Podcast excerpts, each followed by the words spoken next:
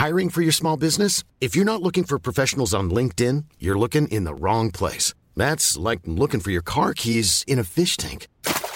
LinkedIn helps you hire professionals you can't find anywhere else, even those who aren't actively searching for a new job but might be open to the perfect role. In a given month, over 70% of LinkedIn users don't even visit other leading job sites. So start looking in the right place. With LinkedIn, you can hire professionals like a professional. Post your free job on linkedin.com slash people today. Als die schwarze Szene noch nicht so bekannt war dafür, dass das die Ordentlichen sind, die im Hotel die Handtücher falten, wenn sie rausgehen und äh, das Waschbecken sauber machen, bevor sie das Hotel verlassen und äh, genügend Geld auch da lassen und Trinkgeld geben. Ja. Das ist so die klassische Erzählung mittlerweile bei den Gothic-Festivals. Die, die Taxifahrer und Taxifahrerinnen und so mögen die auch immer gerne, weil ja. die sind halt ordentlich und sauber und ja. betrunken und so. Also bevor das so war, hat man denen das wie immer zugeschrieben, mhm. dass wenn die schwarze Klamotten haben, dann müssen die halt irgendwas Gruseliges sein. Und als man dann festgestellt hat, okay, Satanisten sind es halt so gut wie nie, dann sind sie halt Nazis mhm. und so. Und, aber das ist heutzutage, ist das eigentlich, ähm, also ich habe das seit zehn Jahren eigentlich überhaupt nicht mehr gehört.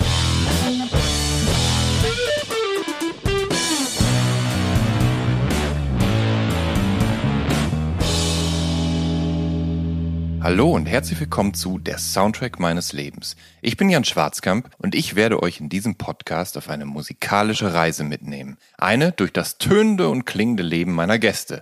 Mal nerdig, mal erhellend, immer persönlich. Ein Austausch über Popkultur im Allgemeinen und ein Blick aufs Leben durch die Linse der Musik im Speziellen. Viel Spaß mit der folgenden Episode.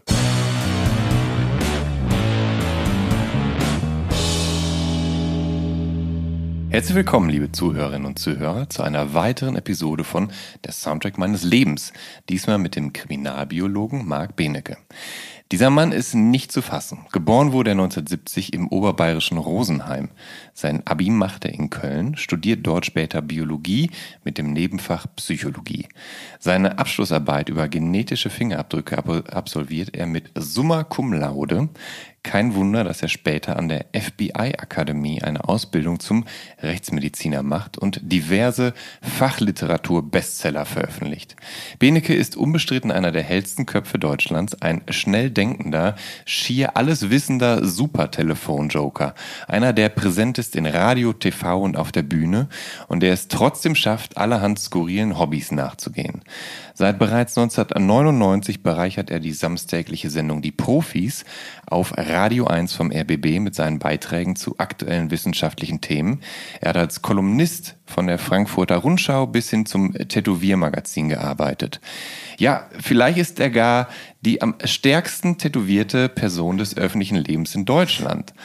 Er ist der Punk respektive Goth unter den KriminalbiologInnen ausgezeichnet mit der Ehrenkriminalmarke und silbernen Ehrennadel des Bundes deutscher Kriminalbeamter und internationaler Repräsentant für die North American Forensic Entomology Association. Außerdem engagiert sich Benecke in Nordrhein-Westfalen für die Partei Die Partei. Er lebt vegan und unterstützt die Tierrechtsorganisation PETA. Und irgendwie schafft er es obendrein seit 1995 Mitglied der Deutschen Zoologischen Gesellschaft zu sein und sich in Spaßwissenschaften als Donaldist und Dudist auszutoben. Und weil Benecke sich auf besondere Art und Weise für Wissenschaftsvermittlung einsetzt, wurde er 2019 geehrt, indem man ihm die Tierart Asphiora magbenekei, ein Schlangenstern aus der Tiefsee, benannt wurde. Und 2022, da folgt die neu entdeckte Waffenfliegenart Pteticus beneki die gefunden wurde in Fledermauskot in einer Höhle in Kolumbien. Und da Marc Benecke auch äh, Sinn für Musisches hat und selbst schon Musik gemacht hat, ist er hier in der Soundtrack meines Lebens selbstverständlich bestens aufgehoben. Und jetzt freue ich mich sehr, diesem exzentrisch sympathischen Tausendsasser im Theater Wühlmäuse in Berlin-Charlottenburg gegenüber zu sitzen. Hallo Marc. Toll, das war wirklich die längste Einleitung aller Zeiten, da hast recht. Also du hast ganz viele Dinge, hast du auf der Hand gerade Dinge notiert? Ja, ich habe auf der Hand Dinge notiert, ja, weil ich wollte äh, kurze äh, Ergänzung machen, weil manchmal sind die Zuhörerinnen und Zuhörer ja, äh, fühlen sich ja bemüßigt, Kommentare zu machen. Ja. Also bei der FBI Academy, da war ich zwar, da, da, wird man aber nicht Rechtsmediziner, sondern ich bin Kriminalbiologe und die Rechtsmedizin, das ist so ein eigenes Fach, da musst du Medizin studieren und dann nochmal fünf Jahre Facharzt werden. Dann, ob ich ein heller Kopf bin, das äh, würden viele, glaube ich, bezweifeln, weil ich nur so Spezialkenntnisse habe, so über Comics oder sowas. Ähm, deswegen als Telefonjoker bin ich wahrscheinlich ungeeignet, zum Beispiel bei Sport, Schauspielerei Ähm, oder irgendwie solchen Sachen, äh, die andere Leute, Autos oder so, da weiß ich absolut nichts, also gar nichts. Deswegen wählt mich lieber nicht als Telefonjoker. Dann bei der Partei bin ich Vorsitzender seit zwölf Jahren sogar Ja. von Nord in Nordrhein-Westfalen, Ja. äh, von der sehr guten Partei Die Partei. Ähm, und äh, der Judaismus ist natürlich kein Spaß, sondern ist natürlich ganz ernst eine echte Religion, äh, wo ich auch Priester bin. Also wenn du gerne mal irgendwelche Rituale durchgeführt haben möchtest, Ja. sag Bescheid und dann kann man das in judaistischer Weise mit einem White Russian äh, Ja, ich, aber du, du trinkst doch gar keinen White Russian bestimmt, oder? Doch, es gibt mittlerweile Ja. die Möglichkeit, den White Russian Ja. mit, ähm, äh, kommt drauf an, ja, also mit Sojamilch schmeckt's nicht, Ja. aber eventuell mit Mandel, Hafermilch, kommt immer drauf an, welche, da musst du mit meiner Frau reden, da gibt's welche, die kann man besser rühren und die flocken nicht und dies und das, also das ist eine eigene Wissenschaft, aber zu ganz seltenen Gelegenheiten mache ich das oder ein, ähm, zum Beispiel als die neue Rammstein-Platte rauskam, weil du über Musik sprichst, Mhm. äh, die wurde ja hier äh, in Berlin vorgestellt vor kurzer Zeit. Ähm, da äh, gab es dann auch so Espresso-Tinis, die äh, ja auch schon grobe Anflüge vom White Russian haben. Äh, also da habe ich dann auch tatsächlich den einen oder anderen äh, getrunken. Dabei bin ich äh, dem, habe ich dem Irrglauben angehangen, dass du tatsächlich gar keinen Alkohol Ja. konsumieren würdest. Ja, das ist schon richtig. Also Ja. äh, ich, ich bin aber kein Antialkoholiker. Also wenn Ja. jetzt zum Beispiel, wie gesagt, die neue Rammstein-Platte erscheint, dann Ja. möchte ich jetzt durchaus durch, da in, den, in die Schwingung Ja, hineingeraten. ja, ja. Und da ist das dann angemessen. Aber es stimmt schon so nebenbei, einfach so, äh, weiß ich nicht, mit einem Glas Sekt anstoßen, das mache ich dann nicht. Mhm. Zuletzt haben wir ein, eine, so einen Krimi-Podcast gemacht über mehrere Tage. Da hatte dann tatsächlich die Redakteurin so einen ganz teuren, ähm, vielleicht sogar Champagner oder einen ganz teuren Sekt jedenfalls, äh, ich glaube Moet und Chandon oder irgendwas besorgt. Und dann haben wir tatsächlich alle zu ihrer großen Verblüffung gesagt, dass wir jetzt gar nichts trinken wollen. Und da war sie dann ganz irritiert, weil das im äh, Buchverlags- und äh, Podcast aus dem Buchverlagbereich äh, in dieser Ecke sehr ungewöhnlich ist, in der Tat. Ja. Also das stimmt schon. Also Gelegenheitstrinken äh, und dergleichen, das mache ich tatsächlich nicht. Bist du ähm, von Natur aus sehr diszipliniert, um all dies tun zu können, was du tust? Und bist du jemand, der zum Beispiel, also wie viele Stunden Schlaf brauchst du? Also wir ja brauchen, also wenn, wenn ich könnte, würde ich wahrscheinlich äh, 24 Stunden schlafen am Tag, aber äh, die Ines würde dann auch mitmachen, meine Frau, die hier mit Ja. den Wühlmäusen vorne jetzt an der Bühne gerade sitzt. Aber ähm, in der Regel, äh, praktisch ist es so, wir schaffen es meistens um zwei Uhr nachts ins Bett zu gehen und um neun ungefähr müssen wir wieder raus. Dann fangen wir meistens an, äh, sie fängt an mit sozialen Medienkommentaren, weil da immer Ja, sehr viel ja. Drama ist mit Corona oder pflanzliche Ernährung oder so. Da staut sich über Nacht dann immer schon viel an, oft. Und dann rollt der Tag dann so an und dann wieder geht's wieder bis zwei. So, das, so geht das eigentlich 365 Tage im Jahr. Hm. Aber ja, eben, du bist halt gefühlt rund um die Uhr aktiv. Und das merkt man auch eben, wenn man dir auf Instagram oder auf YouTube äh, folgt, äh, wo du viele deiner Unternehmungen und auch deinen ganzen Alltag äh, oder einen großen Teil deines Alltags teilst. Ähm, Gleichzeitig behauptest du, 300 Mails am Tag zu schreiben, gerne mit Selfie direkt. zu lesen, Oder zu zu lesen, lesen, zu äh, lesen. zu schreiben, ja, äh, nicht unbedingt, bisschen. Aber dann aber auch gerne dann, wenn du antwortest, mit äh, oft mit Selfie aus dem Zug äh, versehen und so. Und du hältst so viele Zügel in der Hand. Ähm, wird dir das nie zu viel? Also wächst dir das nie über den Kopf und lauert nicht hinter jedem nächsten Wochenende der potenzielle Burnout? Ja, also Wochenende haben wir ja nicht. Also das machen wir grundsätzlich nicht. Also wir machen halt 365 Tage durch. Ja. Das, dieses Wochenendkonzept finde Ja. ich, äh, finde ich gut für Menschen, die sagen wir mal, so, so einen Job haben, wo sie unbedingt mal zwei Tage frei brauchen. Also beispielsweise, ähm, ich will gar nicht jetzt vom Pflegepersonal und sowas anfangen, Ja. äh, da ist es ja offensichtlich, aber es gibt auch andere Jobs, zum Beispiel als ich im Labor in New York gearbeitet habe, war das auch so, da brauchte man wirklich zwei Tage. Wir haben manchmal nämlich nur einen Tag äh, frei gehabt. Und das war dann wirklich äh, zäh. Also da, weil es doch so, viel anläuft, du musst dich so konzentrieren die ganze Zeit. Bei den ganzen Sexualdelikten, du darfst nichts vertauschen. Ähm, du musst aufpassen, was du wo abheftest äh, oder abspeicherst, weil wenn du dich da verschreibst in Dateinamen oder das falsch abheftest, ist es halt für immer verloren in den Unterlagen. Das findet kein Mensch mehr wieder. Also so gesehen, ähm, da sehe ich schon ein, dass man da dann zwei Tage Wochenende braucht, aber wir äh, machen ja alles, was wir machen, gerne. Zu viel ist das aber immer. Das äh, stört mich aber nicht. Also das ist halt, wie soll ich das sagen, kann man schwer beschreiben. Ja, ich weiß jetzt kein gutes Beispiel, aber so wie das Meer oder so, das ist auch zu viel Wasser oder Ja. so. Ist halt die Frage, wo du dich da hinsetzt oder welchen Ja. Teil des Meeres du dir anguckst. Also es ist zu viel auf jeden Fall, ja. Ja.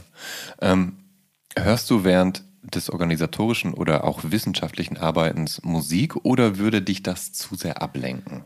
Also beim Diktieren nicht. Also wenn wir sehr umfangreiche Fälle haben, die Tina, meine Mitarbeiterin und ich, dann sitzen wir teilweise da stundenlang zusammen. Ich diktiere das und dann überlegen wir auch beide, ähm, was in den Akten stand. Das sind teilweise Jahrhunderte von Seiten, mhm. auch äh, sehr schwierig, teilweise rechtlich, teilweise Laborberichte, teilweise so Zeugen und Zeuginnenaussagen, die ja auch total wirre oft sind. Also mhm. nicht jetzt ähm, falsch, aber natürlich reden die halt, wie ihnen gerade der, was ihnen gerade so ja. einfällt. Ja. Oder auch polizeiliche Berichte, die dann auch wieder ihre eigene, ähm, so eine eigene Qualität haben.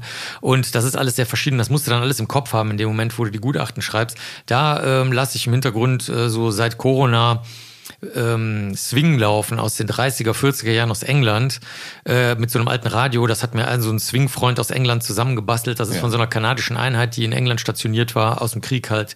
Ähm, das ist dann halt verrottet irgendwo und der hat das äh, hergerichtet, dass du da mit Bluetooth und mit einem Stick äh, dann Swing reinladen kannst. Das ja. lasse ich so im Hintergrund dudeln. Erstaunlicherweise sagen meine Mitarbeiterinnen nichts. Äh, ich verstehe das nicht, ja. äh, weil das auch ein natürlich etwas begrenztes Repertoire an Liedern ist. Ne? Das mhm. sind so ein paar hundert Songs und ja. äh, die kommen dann auch immer wieder, aber es scheint die nicht zu stören. Und ähm, ansonsten ähm, wenn ich jetzt Bücher schreibe oder so, da lasse ich meistens Psytrance laufen. Ja, eigentlich. Was ist Psytrance genau? Ist das psychedelische Elektronikmusik? Ja, ja, genau. Also das ist so eine Art, so eine Techno-Unterform. Also da gibt es dann mehrere Sorten. Wer sich das mal anhören will, es gibt einen Sender, der ist, glaube ich, sogar deutsch. Hirschmilch heißt er, also wie die Milch vom Hirsch, Hirschmilch, vielleicht sogar DE, keine Ahnung, oder kommen. Und ähm, da ist das nochmal aufgespaltet äh, in so ein bisschen, also man würde im Techno-Bereich vielleicht sagen eher so ambient und äh, dann ein bisschen bewegter und dann so mit ganz leichten Vocal-Samples drin und so. Ja.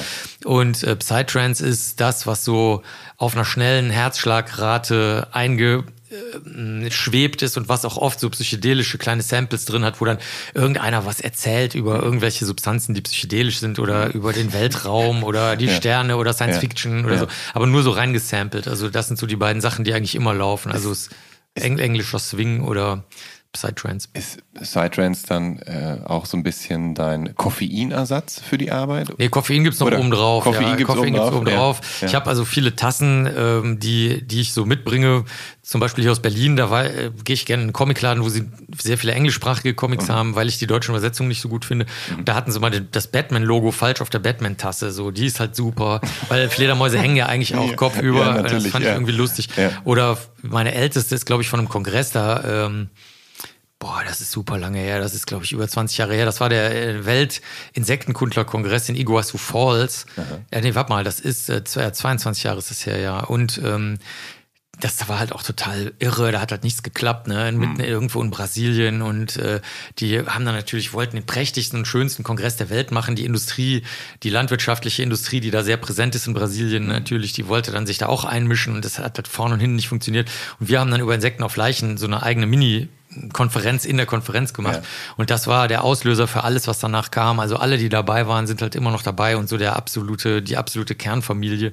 Und, äh, und diese Tassen, die, da mache ich dann mal eine Tasse Kaffee und dann nehme ich die nächste Tasse und dann kommt die nächste Tasse Kaffee und äh, das, ohne das geht's nicht. Das wissen ja. auch meine Mitarbeiterinnen, dass also es, es besser ist, wenn äh, zumindest das Wasser heiß ist, mhm. damit ich mir schnell einen neuen Kaffee machen kann.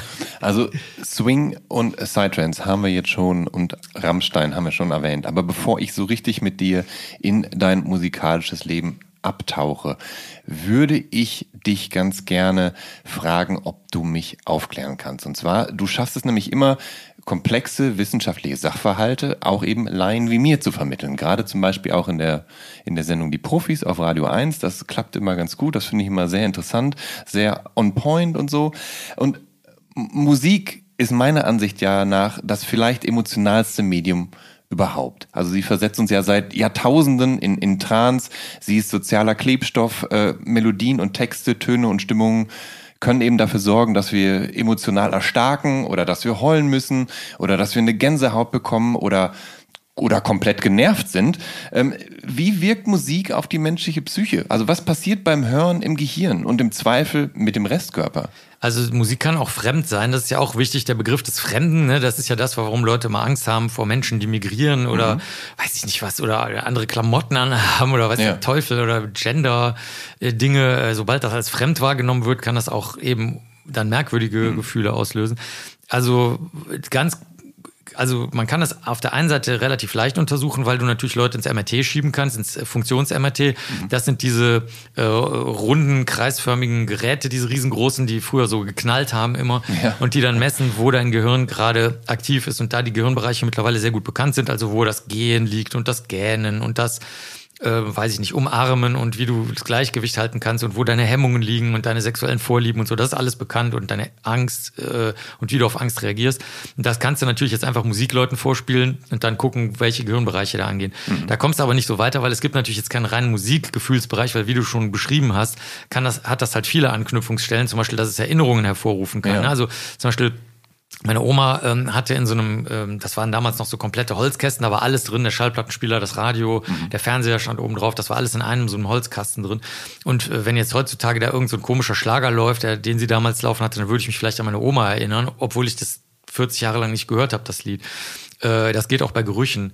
Und deswegen ist das ein bisschen schwierig. Also man könnte aber, sagen wir mal, als Anknüpfungsstelle für Leute, die sich jetzt da reinfuchsen wollen von mhm. deinen Hörerinnen und Hörern, also es ist so, es gibt im Gehirn so Ruhezustände, Entspannungszustände und dann diese einzelnen Schlafwellen, also Theta und Beta und Alpha-Wellen und so. Und äh, Musik führt, würde ich mal sagen, entweder dazu, dass du dich an irgendwas erinnerst. Klassischerweise, ähm, jetzt während wir sitzen, ist ja in Berlin das, heute oder morgen das Rolling Stones Konzert. Mhm. Das ist, es wird natürlich das Durchschnittsalter jetzt äh, ernst gemeint, ne? Also nicht lustig gemeint, wahrscheinlich 65 sein oder mhm. so. Da werden wahrscheinlich fast nur alte Leute sein. Warum? Weil sie sich halt an ihre ähm, Jugend erinnern, in der das halt eine andere Bedeutung hatte. Da war ja. das wild und vielleicht auch rebellisch und ähm, sie war, haben sich verliebt oder sie haben irgendwelche Dinge erlebt, der Körper war gesund. Das habe ich auch bei Leonard Cohen erlebt. Da war ich auch beim Konzert. Da war ich auch wahrscheinlich der Jüngste. Das hätte ich niemals erwartet. Mhm. Im Hintergrund hört man übrigens gerade irgendwelche Hubschrauber, nicht, nicht wundern. Und ähm, das ist das eine. Also das kann eine Verbindung zu deinen Erinnerungszentren darstellen. Mhm. Ich glaube, das leuchtet noch relativ ein, ne? weil mhm. das dann die Musik war, die damals lief. Mhm. Dann, wird, dann wird die Erinnerung wieder aktiviert in deinen Nerven. Aber ich denke, es kann auch ganz andere Sachen um, um ans andere Ende zu gehen, um das nicht zu lang zu machen. Es kann auch sein, dass es einfach diese, diesen Ruhezustand des Gehirns fördert, der dann zum Beispiel dich in eine angenehme, friedliche, sichere, freundliche oder sogar im Bestfall mit dem Weltall verbundene ähm, einheitliche Stimmung versetzt. Und das sind so relativ neu entdeckte Zustände des Gehirns, die so eine Art äh, Ruheschwingungszustand darstellen. Mhm. Also da, da gibt's nicht, da gibt's jetzt nicht eine Sache, die Musik bewirkt, sondern das hängt halt immer davon ab, ähm, wie du, wie dein Gehirn aufgebaut ist gerade und was die jeweilige Musik für dich bedeutet. Nochmal, man sollte nicht vergessen, die meiste Musik auf der Welt finden wir befremdlich. Ähm, zum Beispiel eine, eine, große Diskussion darum kennt man ja äh, für, dein, für die deiner Hörerinnen und Hörer, die klassische Musik mögen, also die sogenannte klassische mhm, Musik, ja. ähm, diese symphonische klassische Orchestermusik. Mhm da weiß man ja häufig gar nicht, wie schnell die gespielt wird. Und da gibt's ja endlosen Streit zum Beispiel drum. Ne? Und es ist ja klar, wenn ich die langsamer spiele, wirkt die anders, als wenn ich sie schneller spiele. Ist ja logisch. Und ähm, oder man kennt's von von den Boxen alleine. Ne? Wenn du früher auf deinem Kassettenrekorder das gehört hast, meinetwegen äh, Deepish Mode und da ist jetzt auf einmal in, in der perfekten, im Olympiastadion ausgemessen oder in irgendeinem Raum perfekt ausgemessen wirst, dann wirkt das auch vielleicht ganz anders auf dich und dann ist es gar nicht mehr dasselbe Lied. Also deswegen, da könnte man mal eine Sondersendung machen, äh, Musik und Gehirn, ja. äh, weil man da sehr viel über das Gehirn erzählen könnte. Ja, ja. Ähm, pass auf, du bist 1970 in Rosenheim geboren. Das ist gute 60 Kilometer südostlich von München. Wächst du dort auch auf, weil dein Abitur machst du ja in Köln, oder? Nein, nein. Ich bin als ganz kleines Kind direkt nach Köln verpflanzt worden. Ja. Also ich bin, äh, sagen wir mal, ich habe auch heute wieder bei der Hofpfisterei, die gibt's auch in Berlin, ja. eine bayerische Brezen- und Brotbäckerei. Mhm. Äh, habe ich äh, da auch wieder die Brezen gekauft, weil das vernünftige Brezen sind, okay. Mhm. Aber ähm, das ist nur eine Geschmacksprägung aus dem Mutterleib noch, ne? Oder aus dem ersten Lebensjahr oder sowas. Ja. Oh, wahrscheinlich aber eher aus dem Mutterleib, da fängt die Geschmacksprägung auch schon an. Aber sozial und kulturell bin ich also äh, Ripuarier, also, also Kölsch geprägt sozusagen. Ja. Mhm. Ähm, ich bin auch im Kindergarten gewesen, im katholischen Kindergarten und so. Köln ist eine ganz katholische Stadt, so wie ja, Aachen und Bonn und so. Mhm. Und wie in Zweifel Rosenheim auch, oder? Also ich meine. Ja, ja, klar, Oberbayern ja. auch natürlich, Niederbayern auch, aber ja. ähm, das ist eine andere Art von Katholizismus. In Bayern hast du das so, zum Beispiel meine Großeltern, die äh, sich also aus ihrem Selbstverständnis als äh, obrigkeitswidrig verstanden haben, also die Sau aufreißen, Saubreißen. Ne? Wo, sie wussten übrigens, das muss man dazu sagen, die wussten gar nicht, was Preußen ist. Also die hatten keinerlei historische Kenntnisse. Die, die wussten nicht, was das Staatsgebilde Preußen überhaupt mal war oder so. Das, das interessierte die auch gar nicht. Das war einfach nur, das waren die anderen, die Fremden, ne? wo wir vorhin kurz geredet haben. Und ähm, da war das so, dass du, dass der Katholizismus darin bestand, dass du zum Beispiel dann äh, eine Christusabbildung auf jeden Fall haben musstest, so, so ein bestimmtes äh, Gesträuch zu bestimmten Zeiten da reinsteckst hinter das Kreuz. Mhm. Also eigentlich sehr rituell, sehr sinnleer. Ähm, Weihnachten ging man in die Kirche und so, aber es war schon komplett ausgehöhlt, aber die Form war, war immer noch äh, überhaupt nicht antastbar. Mhm. Und im äh, Kölner Bereich gibt's das, das nennt sich rheinischer Katholizismus. Das funktioniert völlig anders also das ist ein stehender Begriff rheinischer Katholizismus. Dass das, äh, da kannst du also sündigen, eigentlich so viel du willst, mhm. und ähm, dann musst du aber nur beichten. Und dann kannst du weiter sündigen. Also das ist ein komplett anderes Konzept. Äh, äh, zum Beispiel in, in, ähm, in ja. Köln und Aachen ist das so, dass zum, es gehört zum katholischen Glauben fest dazu, dass du Karnevalist bist. Ja. Also es gibt keine nicht karnevalistischen Katholiken. Das gibt es überhaupt nicht. Das gehört fest zusammen. Mhm. Während man das zum Beispiel in Bayern äh, würde man das, würde man den Zusammenhang nicht sehen. Mhm. Ähm, was ist so deine erste musikalische Erinnerung? Was lief im, im Hause Benecke? Also mein Großvater äh, und meine Großmutter, die aus Bayern jetzt. Ja, ich habe ich hab ja. so eine Patchwork-Familie, also ich habe auch ostpreußische Großeltern und so. Mhm. Ähm, die haben aber ähm, die haben aber dann nur so angepasstes Zeug, so vielleicht ein bisschen Schlagermusik aus dem Radio laufen lassen. Die waren überangepasst, weil die natürlich aus dem, also Ostpreußen war ja die letzte Bastion und die hatten so einen Haltebefehl bekommen, die Leute durften nicht fliehen. Also das war ein Befehl von Hitler, dass äh, die ähm, auf, gegen Todesstrafe, muss man schon sagen, nicht fliehen durften und die mussten dann in letzter Sekunde über so ein zugefrorenes Gewässer fliehen. Das war ganz, ganz schlimm äh, für die Leute. Äh, die konnten auch nichts mitnehmen und dergleichen. Äh, und die waren überangepasst. Also die haben so, das, was im Radio halt lief an Schlagern, das lief dann halt da. Mhm. Da haben die aber auch keinerlei Begeisterung oder sowas für gezeigt. Mhm. Das fanden wir aber langweilig als Kinder. Das, da haben wir dann meistens gesagt, könnt ihr das mal ein bisschen leiser machen oder so. Das, in Bayern war das so, dass aus der Stereoanlage, also schon in einer richtigen klassischen 70er Jahre äh, Stereoanlage mit Receiver und Doppelkassettendeck und mhm. äh, Radioteil und äh, ähm, Verstärker und sichtbaren Boxen, die man sehen musste, die, die irgendwo stehen. Äh, da lief tatsächlich Volksmusik, äh, ganz verblüffend. Und äh, äh, Thomas Gottschalk hatte eine Sendung im Bayerischen Rundfunk, die ja. durfte ich auch hören. Ja. ja. Der, der, der ist ja Radiomoderator gewesen, der ist heute nur noch so als alter, zauseliger ZDF-Mann bekannt, aber der war also ein relativ cooler Bayern 3, glaube ich, Moderator. Und das durfte ich dann ausnahmsweise auch hören und auf Kassette dann aufnehmen. Da lief dann halt Popmusik und äh, Neudeutsche Welle auch ähm, durch. Doch, das war in Bayern auch verbreitet, muss man wirklich sagen. Also wenn ich mal da war mhm. zu Besuch. Ne? Mhm. Und meine Eltern äh, in Köln, die hatten dann eher so eine wilde Mischung. Also das waren zum Beispiel so das war, gab es damals noch so Schallplatten mit lustigen Liedern von äh, Mike Krüger mhm. und ähm, irgendwelche ähm, Lieder, wie einer über die Autobahn fährt und ein schönes Mädchen im anderen Auto sieht, aber auch sehr viele Nonsen Nonsenslieder einfach, also so, ja. die überhaupt keinen ja. Sinn ergaben. Also kennt man heute vielleicht noch äh, Klaus und Klaus, die was von der Nordseeküste singen. Es hatte mhm. überhaupt keinen Inhalt. Mhm. Also heute würde man wahrscheinlich, heute wären es Ballermann-Hits, waren es aber damals nicht, weil es keine richtigen Sauflieder waren. Das durften wir dann da auch auf Schallplatte hören. Äh, das war irgendwie unverfänglich.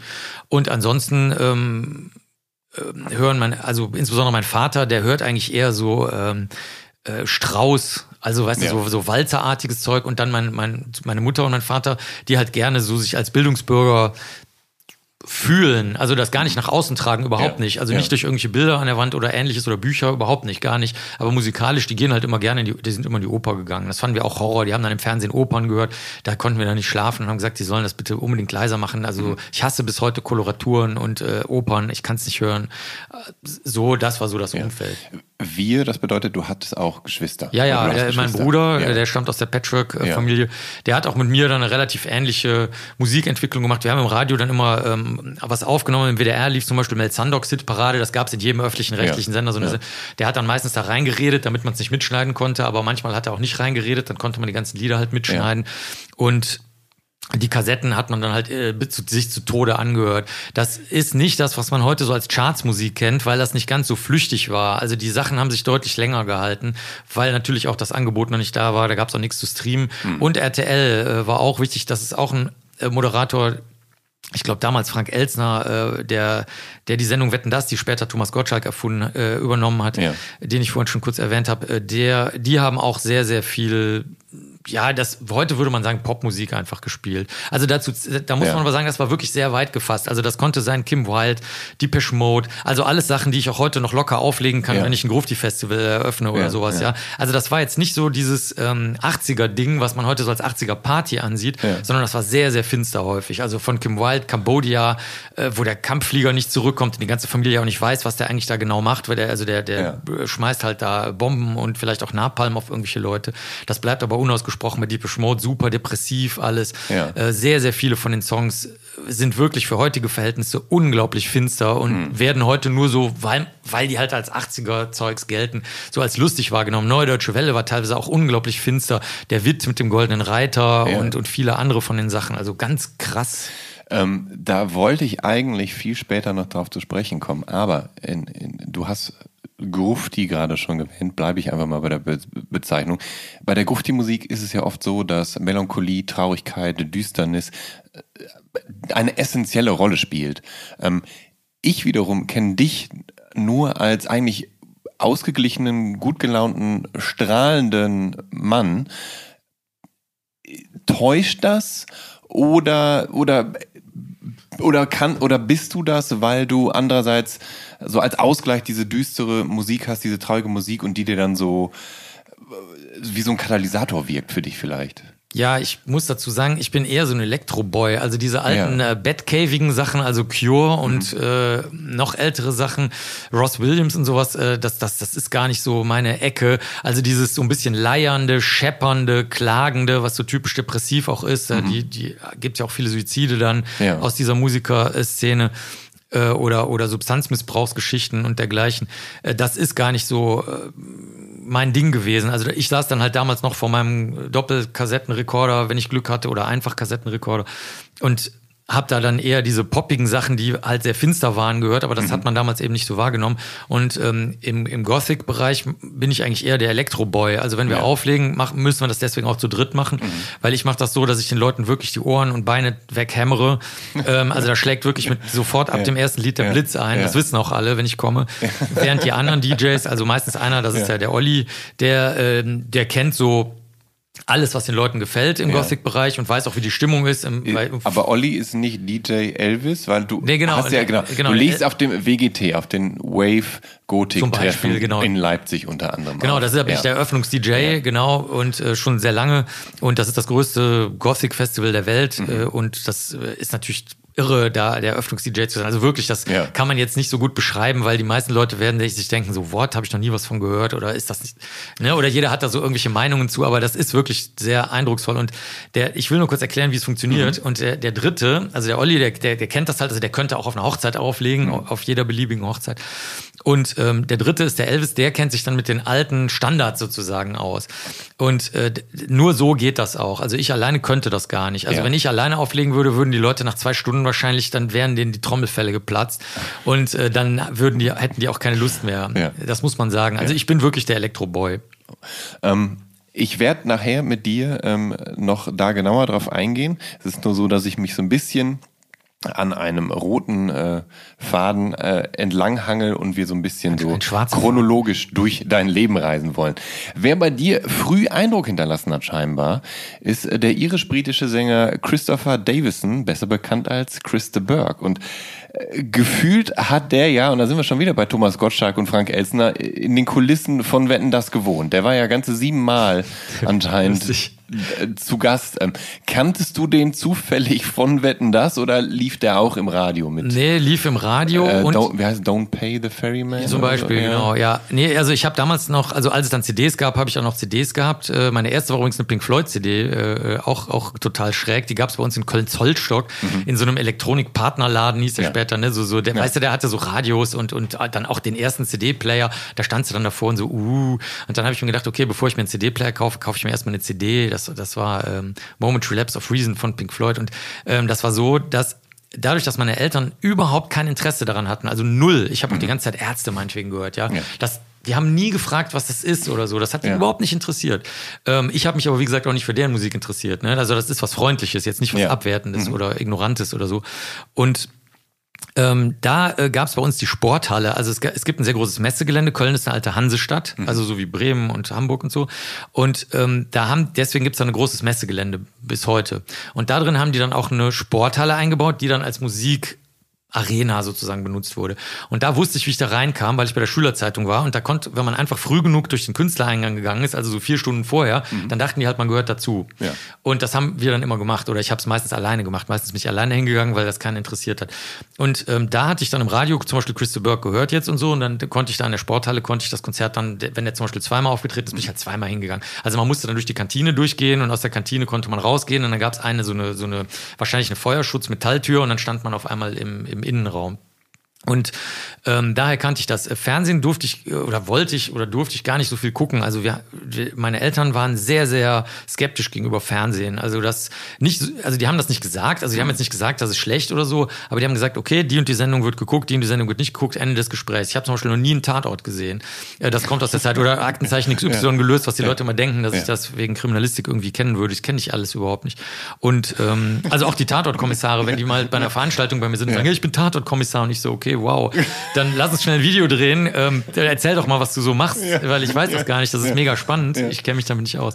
Und ähm, so kam das, dass ich Christa Burke nie in Wetten das gesehen habe. Okay, ja. okay, alles gleich. Da, Zumindest nicht bewusst. Ja, ja. Weil, äh, also ich bin mir ziemlich sicher, dass ich ihn mit, ich weiß nicht, wahrscheinlich wegen Lady in Red oder so aus Wetten das. Ich kann, ich kann dir aber ein schönes Beispiel zu Christa Burke mal sagen. Äh, früher war das ja so, es gab ja nur sehr wenige Sender, mhm. also eigentlich verfügbar waren ja eigentlich nur drei, also mhm.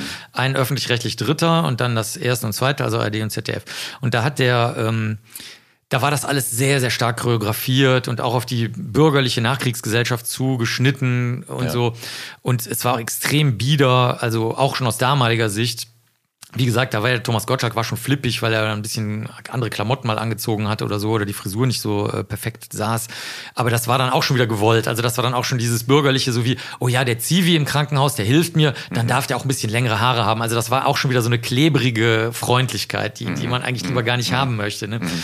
Und ähm, da hat mal irgendeine Schauspielerin äh, hat dann gesagt so, natürlich total choreografiert, ja, also äh, mein Lieblingssänger ist natürlich Christa Burke und weil der dann gleich kam mhm. und mein Lieblingslied ist in dem Fall ähm, also das, das ist so, ein, so, so eine äh, Klavierballade. Ja. Und dann hat er die da gespielt. Und sowas hat für uns als Kinder, so wie die Hitparade, die damals auch lief im Fernsehen, natürlich totalen Eindruck gemacht, weil du hast halt so wenig ähm, Einflüsse gehört, dass das, was dann durch diese, das durch diese Vorauswahl geschafft hat, oder zum Beispiel auch bei einer anderen Sendung von Ilja Richter, Disco hieß die, mhm.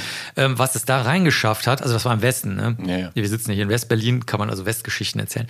Und ähm, das hat, das hat einen viel tieferen Eindruck hinterlassen, sodass, wenn die dann in den schon genannten Arenen mal aufgetreten sind, zum Beispiel in der Sporthalle, dann bist du auch dahin gegangen. Also ich will das nur mal erklären für Jüngere.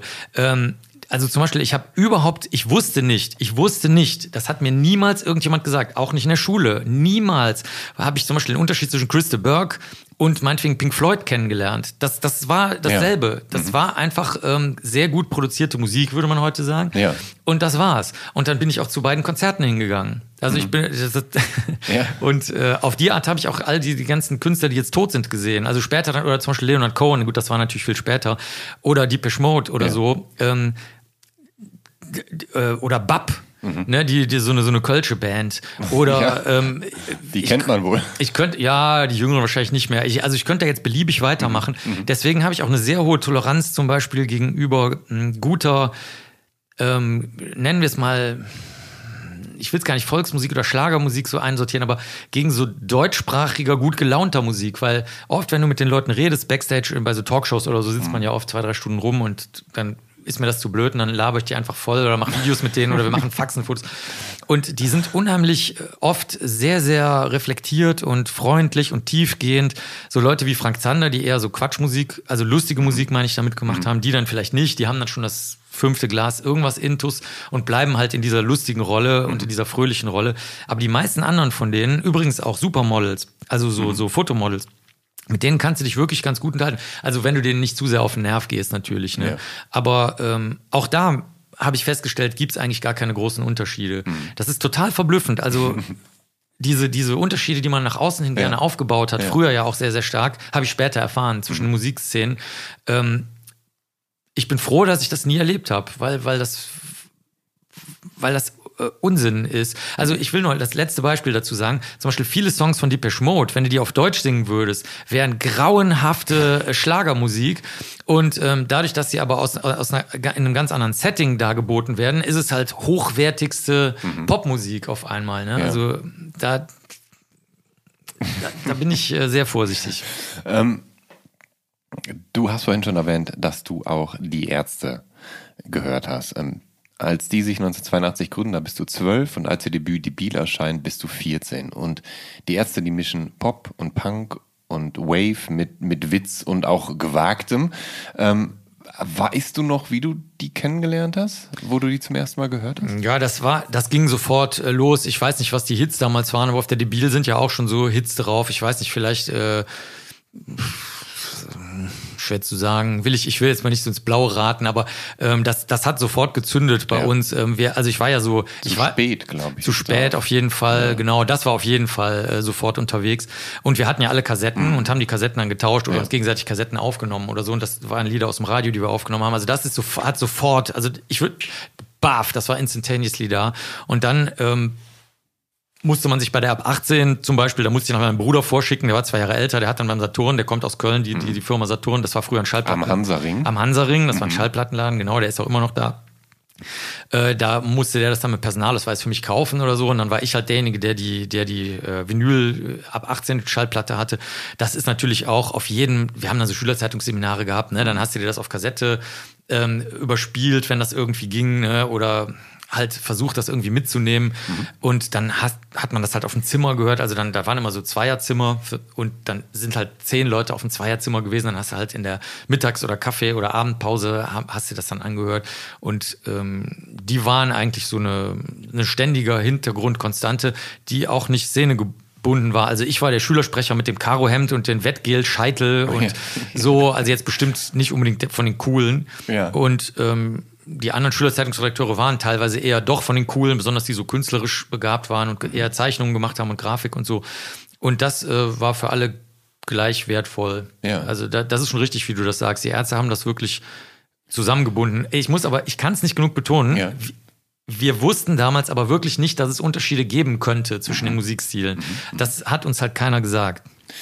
Ich weiß ja nicht, wann du dein Herz für die ähm ich sag jetzt mal, schwarze Szene entwickelt hast. Ähm, aber ähm, es ist ja so, dass auch die Ärzte mitunter forciert von Bela B manchmal relativ düster waren, also wie im, im, im, im frühen Song Der Vampir oder diesem genau. Sadomaso Industrial Way von Bitte Bitte, genau. haben gerade letztere Songs so ein, ja, so deine morbiden Vorlieben vielleicht äh, gekitzelt oder? Ja, auf jeden Fall. Aber ähm, zu spät fand ich genauso lustig. Ja. Also das, äh, das ist leider, oh, was heißt leider? Oder das ist das schwer Verständliche heute, glaube ich.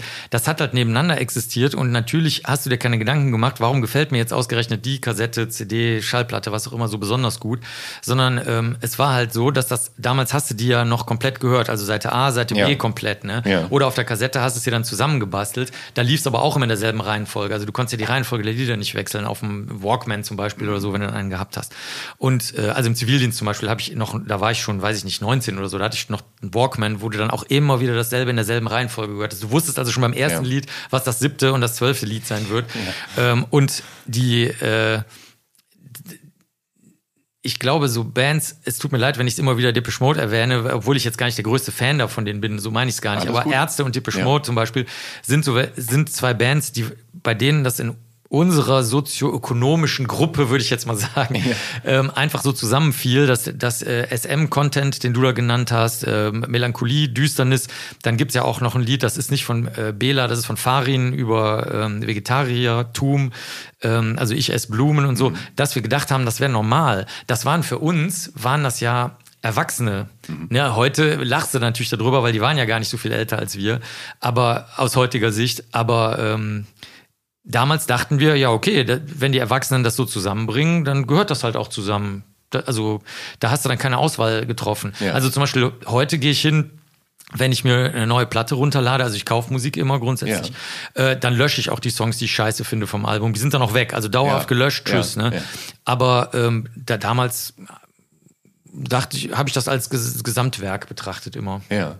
Du hast mir vorab ja so ein paar KünstlerInnen genannt, die anscheinend irgendwie Eindruck auf dich hinterlassen haben. Und ähm, dazu gehört auch Kim Wilde, die du vorhin schon erwähnt hast. Und die nimmt mit ihrem Bruder Ricky Wilde 1982 ein unbetiteltes Debütalbum auf. Und auf dem ist natürlich der ganz große Hit Kids in America. Dabei ist Kim Wilde Britin, aber was soll's. War dieses Stück ein Aha-Moment für dich oder war das dann tatsächlich dieses, wie hieß Cambodia? Nee, nee das war ähm, auch schon Kids in America auf jeden ja. Fall, weil äh, du musst dir das vorstellen, also wir, wir, ich komme ja aus dem Stadtteil Zollstock in Köln, das hm. äh, war so ein das waren so Genossenschaftswohnungen, ne? Also Krieg ja. alles zerbombt, dann ja. wurden dann schnell Genossenschaftswohnungen drauf gebaut, die äh, vergleichsweise preiswert waren. Meine und, Schwester hat in einer gewohnt. Ich, ah ja, ja, ja, dann kennst du das, ne? Aber wer das nicht kennt, das kann man das kann man sich halt vorstellen. Also die Fassaden waren halt grau, aber nicht hässlich. Ja. Es gab keine so Verzierungen, die übrig geblieben sind. Also es gab jetzt keine Gründerzeitwohnungen, die noch übrig geblieben sind, wo dann zwischendurch wurde gesagt, dass, ach so, so sahen früher mal Mietswohnungen aus oder so. Das gab es alles nicht. Ja. Das waren, die sahen alle gleich aus. Das waren ja. so graue, kassenartige Strukturen, ohne Plattenbauten zwingend zu sein. Also ja. ich, hab, ich bin in der Platte aufgewachsen, die wurde aber später dahin gebaut. Und ähm, da war das so, dass wir da, da also die, die, die Ferien hast du verbracht im, mit der katholischen äh, Jugendgruppe. Mhm. Und die sind dann halt äh, in, nach Österreich in ein preiswertes ähm, Holzgebäude gefahren, wo man halt, sagen wir mal, 100 Kinder äh, un gut unterbringen konnte, in Achterzimmer oder sowas mhm. oder, oder so. Und wo, wo alles sehr friedlich und freundlich war. Und äh, da war natürlich äh, Kim Wilde ein Ding. Ne? Also das hast du dann im Achter-Etagenbettzimmer, also zweier Etagenbetten und dann vier davon oder so, hast du das halt gehört. Das fanden dann alle gut. Mhm. Irgendeiner hatte ein Poster dabei, also ich zum Beispiel. das hast du dir dann, also so, das ist dann A4 aufgeklappt, ne? Ja. Und das hast du dann übers Bett gepinnt ähm, und äh, das war äh, auch normal. Also es fand auch keiner jetzt irgendwie seltsam, mhm. überhaupt nicht, auch die Betreuerinnen und Betreuer nicht. Aber das war auf jeden Fall ähm, das hat alle zusammengebunden. Also das fanden alle gleich gut. So, das muss man schon sagen. Ähm, es war, es gab aber da auch keine alternative Meinung jetzt dazu. Also wenn du jetzt meinetwegen sowas hättest, oder wenn ich das, oder jemand anders, ich bin damals schon als DJ, also ich habe schon als, als Jugendlicher da in den christlichen äh, Lagern, habe ich schon mal im Kassettenrekorder, äh, über die Kassettenrekorder Lautsprecher übrigens, die Disco gemacht, ähm, da, da, als DJ sozusagen, ja. ähm, da, das, da, da, hat dann jeder getanzt. Ja. Das darf man nicht vergessen. Also es gab wirklich nur eine ganz geringe Auswahl, die uns mhm. in unserer Gruppe verfügbar war. Ne? Mhm. War das, war, war das, also spürtest du den Drang, als DJ dann da tätig zu sein? Also war das so dein Wille, den Leuten also weil du dachtest, du, das, die Musik, die du hörst und die du magst, die bringt schon alle zum Tanzen. Ich kenne mich da ganz gut aus. War das so? Nee, überhaupt nicht. Ich habe da null Ahnung von. Also das ist nur erfahrungsgeleitet. Ja. Also ich habe da auch sehr schlechte Erfahrungen gemacht. Ich lasse auch zwischendurch ja. immer Sachen laufen, ja. die ich für sehr, sehr, sehr gut halte. Dann merke ich aber, dass das die Tanzfläche räumt und dann lasse ich es halt nichts mal nicht mehr laufen. Also das ist einfach äh, Trial and Error. Äh, seit, seit Jahrzehnten jetzt schon. ähm, deswegen weiß ich zum Beispiel auch, dass du meinetwegen Summer of 69, also jetzt nicht gerade bei Gothics, aber das kannst du zum Beispiel auf jeder Party laufen lassen. Das weiß wahrscheinlich selbst die Jüngeren, die jetzt zuhören, äh, wissen das. Äh, es gibt so ein paar Songs, die dann wirklich tatsächlich wirklich äh, fast jedem gefallen, auch heute noch total merkwürdig. Das merkt man dann durch Trial and Error einfach. Mhm. Nee, es ist eher so, die anderen haben halt so komische Sachen gemacht. Die haben dann halt, äh, damals nannte man das Blues getanzt, das bedeutete, dass man sich angefasst hat genau. und Paartanz gemacht hat.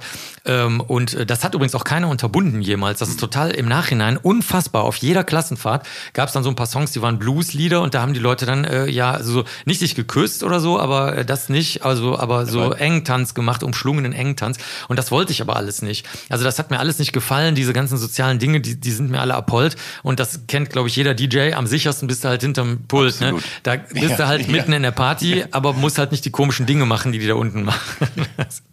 I feel you, ja. sagt der Brite. Ja. Ähm, aber darauf zielt ja auch zum Beispiel der ganze Laboom-Film hinab, oder dass irgendwann der Klammerblues getanzt mhm. wird zwischen den zwei Personen, die ja. sich da kriegen sollen. Ja, ja, nur war das natürlich äh, für, für mich äh, also und die anderen Nerds war das natürlich alles total äh, merkwürdig, weil wir die sozialen Regeln dann auch nicht mhm. richtig gekannt haben. Ne? Also meinetwegen, ich bin dann, meinetwegen, wenn ich dann mal wirklich da saß und so und dann haben die ja das Licht ja auch immer bei diesen Blues-Sachen immer so entweder ganz, teilweise sogar ganz ausgemacht ja. oder ganz wenig Licht gemacht oder so. Dann wusste ich gar nicht, was man da machen soll. Und wenn ich dann irgendwen nett fand, also irgendein Mädchen nett fand oder so, dann habe ich meinetwegen einfach zum Beispiel den Arm von der genommen. Und dann, wenn die dann nett war, dann hat die sich gesagt, okay, was auch immer, warum der jetzt meinen Arm in der Hand hält ja. oder so. Also, weißt du, das war halt echt awkward für, für alle Nerds damals. Und deswegen hat man sich als Nerd ja. halt dann sehr, sehr schnell da we wegorientiert. Ich muss dazu sagen, dass bei uns keinerlei Mobbing äh, gab, auch nicht nicht im Gymnasium. Also das ist auch eine Besonderheit im Vergleich zu heute. Ja. Oder ich habe es halt nicht gemerkt, aber auf jeden Fall, es ist, wenn, dann ist es nicht angekommen, auch bei anderen nicht. Also das Thema gab es nicht. Also ich habe nie jemanden darüber reden gehört.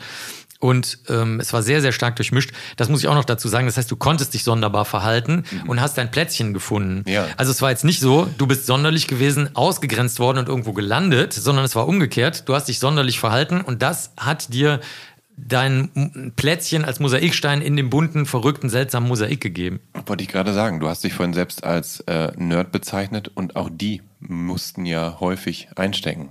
Zumindest. Ja, genau, das war bei uns überhaupt Ja. nicht so. Also Ja. gar nicht, überhaupt ja. gar nicht. Also weder in der Grundschule noch ähm, im Gymnasium Mhm. wirklich. Also ich habe, ich war ja wie gesagt auch Schülersprecher lange und Klassensprecher und so. Ich habe auch viele von so Konferenzen mitgemacht, die drehten sich niemals um Mobbing Mhm. oder sowas. Also auch die Eltern haben sehr, sehr viel zu sagen gehabt in Nordrhein-Westfalen. Da gab es ständig Elternsitzungen und so Mhm. und jeder weiß, dass Eltern natürlich da auch sehr empfindlich sind bei Mobbing.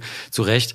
Äh, nichts. Also wirklich, ich meine null im Sinne von null. Das, das ist auch eine ganz merkwürdige kleine Blase, würde man heute sagen, in der wir damals gelebt haben, dass, dass da jeder so seinen Kram machen konnte und sollte und durfte und das ähm, wurde nicht gefördert, aber es wurde auch nicht behindert. Also wenn du Bock hattest, hast du es halt gemacht.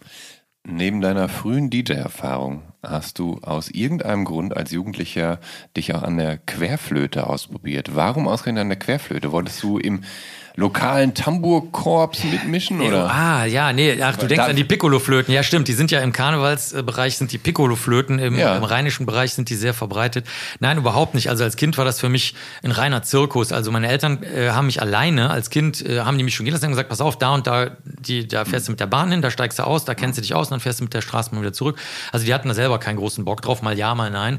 Ähm, und ähm, das war für mich eher wie eine Zirkusvorstellung. Also ich habe mich da nicht zugehörig gefühlt. Ich habe ich hab mir dann vielleicht ein Kostüm angezogen, Clown oder, oder Cowboy oder was halt damals so, so äh, lustig war. Ähm, aber ähm, da standst du dabei und das waren die anderen, das waren die Erwachsenen, das waren die Organisierten, das waren die Vereine. Das, das, war, das ist an dir vorbeigezogen und bist wieder nach Hause gegangen. So, also da äh, war überhaupt, da gab es überhaupt keine Anregungen musikalischer oder sonstiger Art. Also die Kölschen Lieder von damals kann ich alle auf Kölsch singen, aber das war es auch schon. Und ähm, die, die Querflöte war eine Idee von meinem, also einerseits von meiner Mutter, weil die der Meinung war, man sollte halt was Bildungsbürgerliches machen. Sie hat aber gar kein Konzept von Bilder, Bildungsbürgerlichkeit gehabt. Zum Beispiel ähm, hatten wir überhaupt gar keine ähm, wertvollen Bücher zu Hause stehen. Also das wussten meine Eltern nicht, dass das eigentlich zum Bildungsbürgertum dazugehört, sich da irgendwelche bestimmten Bücher dahin zu stellen und so. Also es war, und dann haben die gedacht, ach so, nee, hochwertige Musik, also Orchestermusik, okay, was ist ein, ein, ein gutes Instrument, was man eben auch alleine lernen kann? Aha, eine Querflöte. Und was nimmt nicht zu viel Platz weg? Ja, nee, ja, das mit dem Platz war gar nicht so das Problem. Äh, Das war auch ein Geldproblem. Ähm, Ich musste mir die ausleihen dann von, ähm, von der Musikschule. Die haben dann so einen Test gemacht Ja. und meine Flötenlehrerin von der Blockflöte kam das. Also wir Ja. haben als Kinder alle Blockflöte gespielt, also wirklich alle. Und ähm, dann habe ich auf durch Zufall, das war auch reiner Zufall, hat meine christliche Blockflötenlehrerin ähm, hat mir ein Menuett von Bach beigebracht gehabt, schon ganz lange. Und das war sehr einfach zu spielen. Und äh, dann habe ich, weil ich nichts anderes konnte, bei dieser Prüfung, oder ich konnte schon andere Sachen, aber das war am einfachsten, dieses Bach-Menuett. Und dann habe ich ähm, bei dieser Prüfung, wo auch keiner da war, ich, ich muss dazu sagen, ich kannte auch niemanden, der klassische Musik in irgendeiner Form äh, gespielt hat oder so. Ich, ne, ähm, ich habe, also vielleicht Beethovens Neunte oder so, ja klar, ne, die hast du mal in der Philharmonie gehört oder so, aber äh, du hast, kein, du hast keine Verbindung zu irgendwas gehabt dabei. Und das habe ich gespielt und dann haben die gesagt, oh, das ist aber ein abgefahrener Junge, äh, der, der, der kauzige ne, Karo-Hemdträger mit dem Gelscheitel, der, der da jetzt ein Bachmann spielt und dem leihen wir dann die Flöte, der ist zuverlässig. Also das hatte auch was damit zu tun. Ich glaube, ein anderes Instrument hätte ich gar nicht bekommen. Also jetzt meinetwegen ein, ein Kontrabass oder weiß der Teufel irgendwas, das, das wäre unmöglich gewesen. Das hätten die mir niemals, niemals gegeben. Ähm, und die Flöte, die von Pearl, also so, eine, so eine japanische Firma, die dann die ähm, anderen Firmen kopiert hat, so wie Canon bei Kameras Leica kopiert hat und so. Das haben sie dann gesagt, okay, da unterschreiben deine Eltern jetzt hier 20 Seiten und dann passt aber schön auf.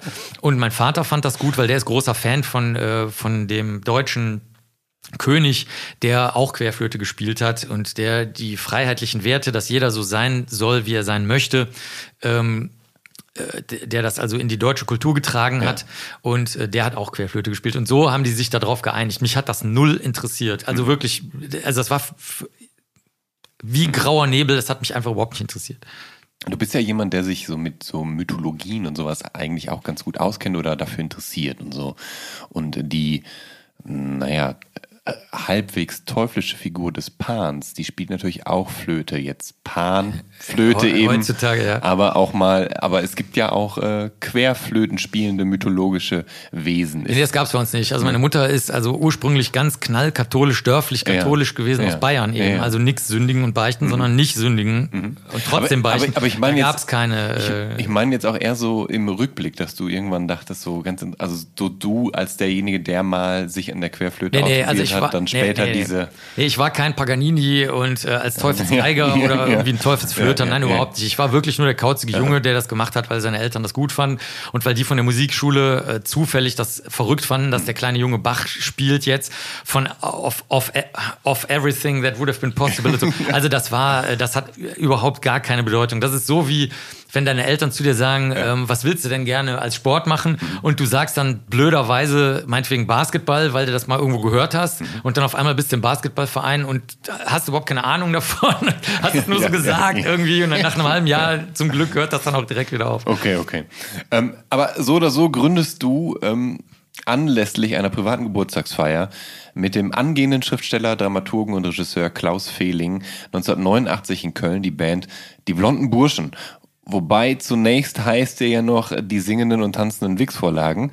Und im Internet, da steht was von Schlagerpunk. Was ich aber so gehört habe, hören konnte via YouTube, das war Akustikgitarre und dazu lustige Texte. Ja. Was hat es genau mit diesen blonden Burschen auf sich? Also das haben wir schon zu Schulzeiten gegründet. Das hat damit angefangen. Kein Witz, wirklich. Das ist genau so gewesen, ohne Scheiß. Wir haben einfach so, also der Klaus äh, hat, äh, spielt halt gerne auf der Gitarre und äh, macht auch gerne Texte dazu, aber der hat die immer vergessen. Und dann habe ich die mal aufgeschrieben und so fing das an, dass wir das zusammen gemacht haben. Also der hat die Texte improvisiert und ähm, so ein bisschen, also der hat jetzt kein ADHS, aber so kann man sich das vielleicht vorstellen. So weißt du, brillante Idee, ist aber zehn Sekunden später wieder verloren in Ja. Raum und Zeit, weil was anderes interessant ist. Und dann hat man ähm, noch einen anderen Kumpel, der war von einer anderen Schule, der Smirnov, der unser Leibwächter war, der äh, hat dann, äh, der, der konnte halt nix, äh, nicht so gut singen und kein Instrument, dann war der halt der Leibwächter und dann haben wir irgendwen anders noch gefragt, der Bock hatte, meinetwegen zum Beispiel einen Drummer, der hat uns dann aber während der Veranstaltung mal verlassen und ist auch nie wiedergekommen. Wir haben auch nie erfahren, was aus dem geworden ist. Und so. Also sehr, sehr lustig zusammengewürfelt. Einer war Bassist, äh, der dann mal mitgespielt hat und mal nicht und so. Und äh, die konnten das auch alle sehr verschieden gut. In- Das war alles noch in der Schulzeit. Und ähm, dadurch, dass wir da so ein bisschen einge sehr gut eingespielt waren, das war schon fast wie so ein altes Ehepaar. Also wir, wir wussten schon so ein bisschen, was jetzt als nächstes passieren könnte und sollte und so.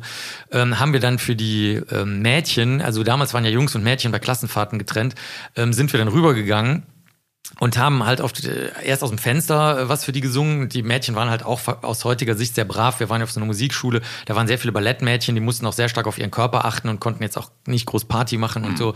Und ähm, die, die waren also wirklich sehr, ähm, ja, nett und ähm, dann irgendwann haben die gesagt, ja, dann kommt doch hoch. Und da wir beide halt wirklich dermaßen Nerds sind, haben wir überhaupt keinerlei, also wirklich, ich weiß, das hört sich unglaubwürdig an, aber wir hatten keinerlei Idee davon, dass das jetzt irgendwie eine sexuelle oder sonstige Komponente äh, erscheinbar haben könnte. Ja. und sind dann halt hoch und saßen dann bei denen in den Betten und dann haben wir da wirklich äh, Musik für die halt gemacht und eben mit lustigen Texten, bis dann halt irgendwann der Lehrer reinkam, natürlich äh, mit äh, mit Zorn tobend äh, sozusagen, also die haben nichts gemacht, ne, weil die wussten, Ja. dass wir alle total harmlos sind und die haben ja auch gesehen, dass wir nur mit der Gitarre Musik gemacht haben, da so ein bisschen mit der Akustikgitarre und die lustigen Texte, die du da ansprichst.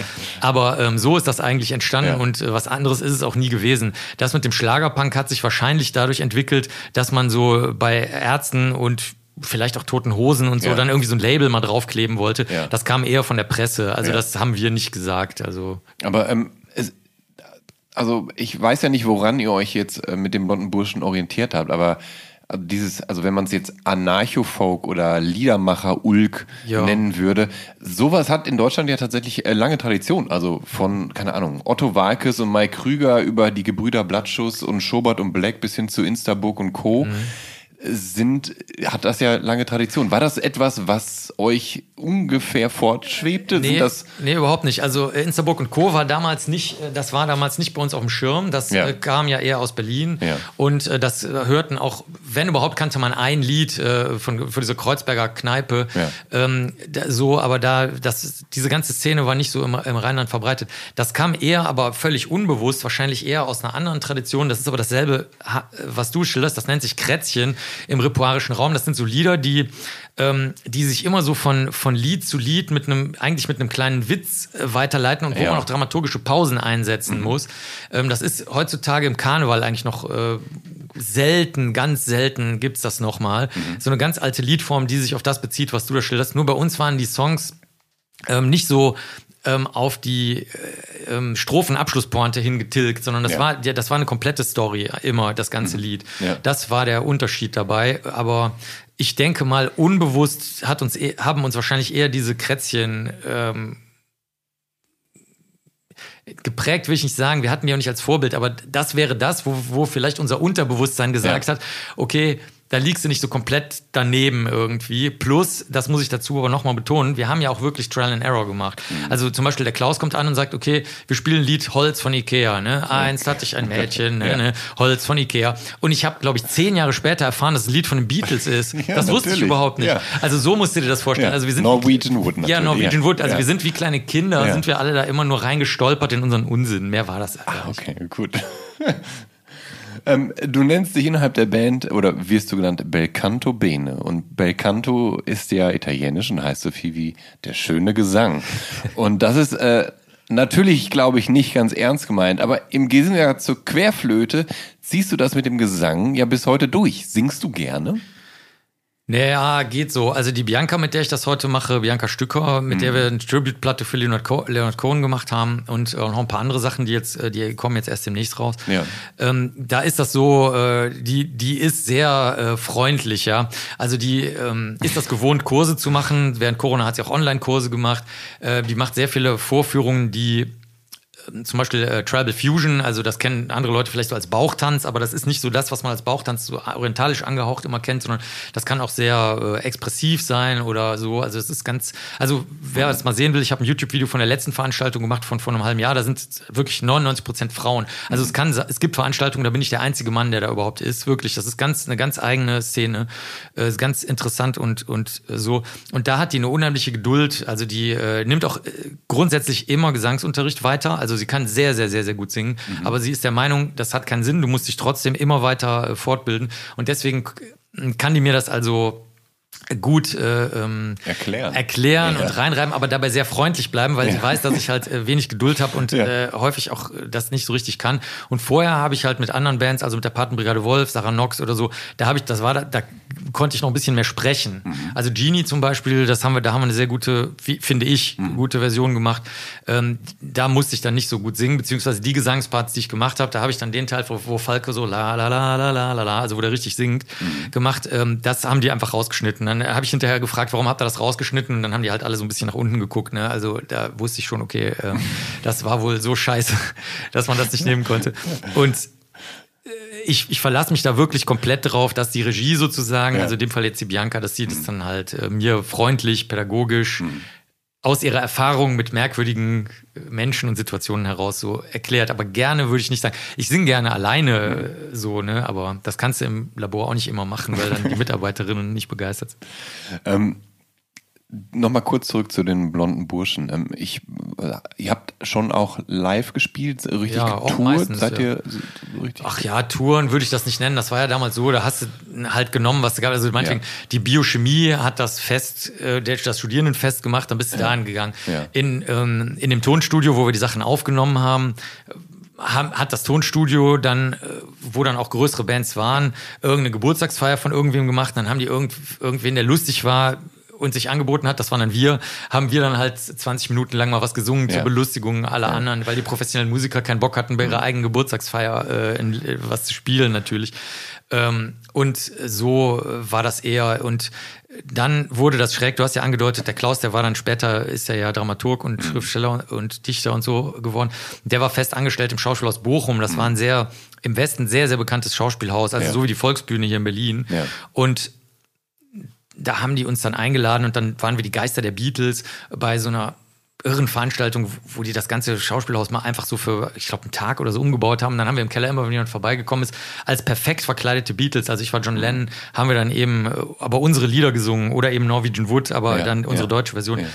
So war das. Also das Okay. würde ich jetzt nicht eine richtige Tour nennen, sondern das war halt, wir haben jede Gelegenheit wahrgenommen und das waren sehr, oder, oder hier in Berlin, als die äh, Mauer gefallen war, war ja zum Beispiel Friedrichshain, was man heute so als äh, Latte Macchiato äh, Town kennt. Das war ja damals, das bestand ja nur aus ähm, unfassbar verdreckten Etagenklos. Das kann man wirklich nicht beschreiben. Die waren wirklich schwarz. Also wenn man das in einem Kinofilm zeigen wollte, die waren schwarz vor Kot, wirklich. Ne? Äh, das, das würde man gar nicht mehr glauben. Da würde man sagen, der Maskenbildner oder der, der, der Requisiteur hat nicht mehr alle Tassen im Schrank oder die Requisiteurin. Ja. Ähm, du konntest durch die Wohnungen durchgucken. Also du, du lagst ja. auf dem Boden auf den Holzplanken, du konntest in die Wohnung drunter sehen. Ja. Das waren einfach wirklich nur die Holzplanken. Da sind wir aufgetreten, auch in Berlin. Das war natürlich der absolute Wahnsinn, was da abgegangen ist. Da will ich gar nicht anfangen davon. Das kann sich, glaube ich, jeder ungefähr vorstellen vorstellen. Also so war das Aber halt. Da, da passt ja das äh, T-Shirt, was du zum Tage getragen hast. Es gibt nämlich Live-Fotos und da trägst du ein Megadeth-T-Shirt zum Album Countdown to Extinction ja, ja. von 1992. Ein äh, vielleicht geradezu prophetisches Album, wenn man so will. Ja. 2000 ist dann äh, Feierabend mit den blonden Burschen und ähm, ich nehme mal an, weil ihr einfach auch beide zu viel zu tun hattet und das Ganze ja eh nur ein Spaß gewesen ist. Äh, ja, das hatte viele Gründe. Also ich hab, ich bin ja dann auch ähm, im Studium natürlich, da, da bin ich viel unterwegs gewesen, weil ich komische Sachen gemacht mhm. habe. Also ich war mal in Irland eine Zeit lang und habe dann, ähm, ich habe ja auch in New York gearbeitet, äh, direkt nach meiner Doktorarbeit und ähm, das war, das war alles äh, sehr ähm, sehr, also das war überhaupt nicht mehr richtig koordinierbar. Der Klaus ist auch sehr mobil gewesen und hat dann in irgendwelchen Städten in Deutschland gearbeitet. Und äh, das kennen alle Bands. Ähm, du brauchst natürlich also in unserem Fall war das so, wir brauchten mindestens zwei Leute, den Klaus und mich. Mhm. Besser aber noch, wenn es geht, den Bassisten und den Leibwächter. Also das war so die Mindestbesetzung. Und der Leibwächter ist Rechtsanwalt geworden. Das ist natürlich auch dann schwierig gewesen. Ähm, und der Bassist äh, arbeitet in so einer NGO für tschechisch-deutsche Freundschaft und so weiter. Also da, da kann man sich vorstellen, dass das wurde ja, nicht mehr ja, gut koordinierbar. Dann.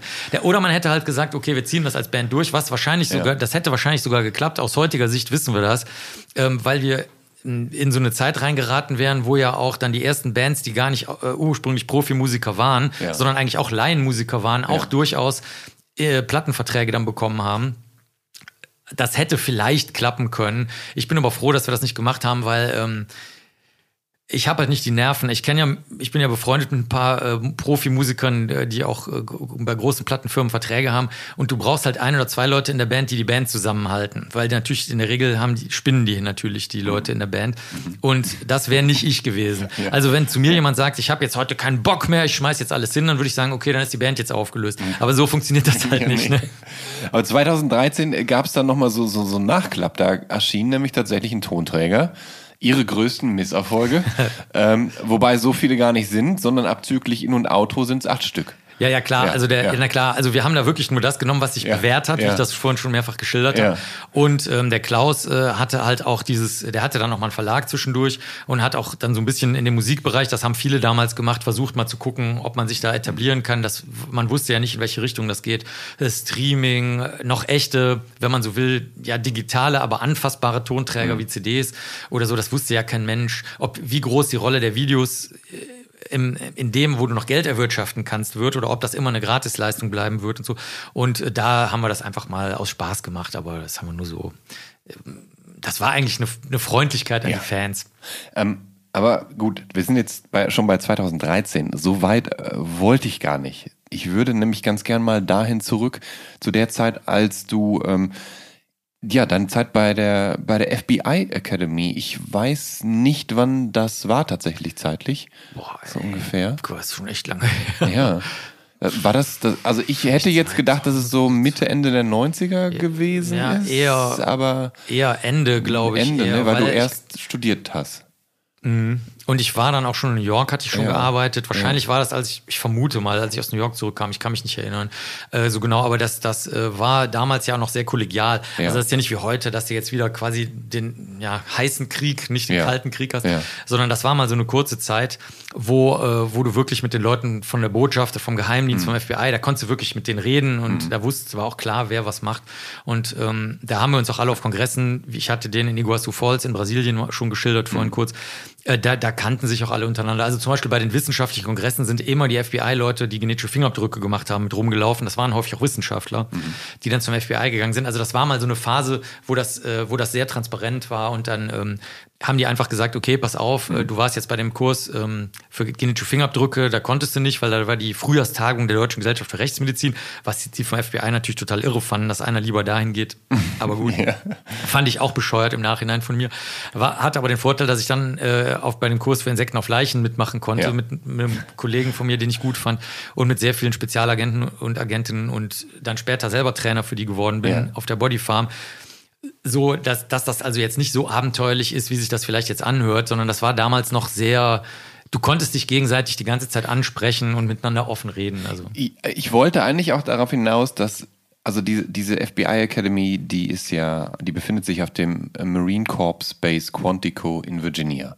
Das heißt, du warst eben in Virginia hm. und zwar eine Weile. Nö, ja, das war nicht so lang. Also das, die Trainings, die sind schon immer sehr ja. ähm, äh, in kleine Schächtelchen gepackt, ja. weil die, das ist ein Training für fortgeschrittene FBI-Agenten und die haben auch was anderes zu tun. Also wenn du erstmal ja. fortgeschritten bist und länger ja. arbeitest, kriegst du natürlich in, in, den USA insbesondere steigst du natürlich, also das möchten die US-Amerikaner, die möchten ja Aufstieg. Das ist ja das Leitthema deren Lebens, Aufstieg. Mhm. Und dann steigen die leider halt auch auf, also leider aus meiner Sicht, weil sie dann halt immer mehr Verantwortung kriegen, obwohl sie vielleicht ein bisschen aus deren Sicht tiefer mhm. äh, angesiedelt wahrscheinlich äh, genauso gute und vielleicht sogar bessere Sachen erleben und leisten könnten.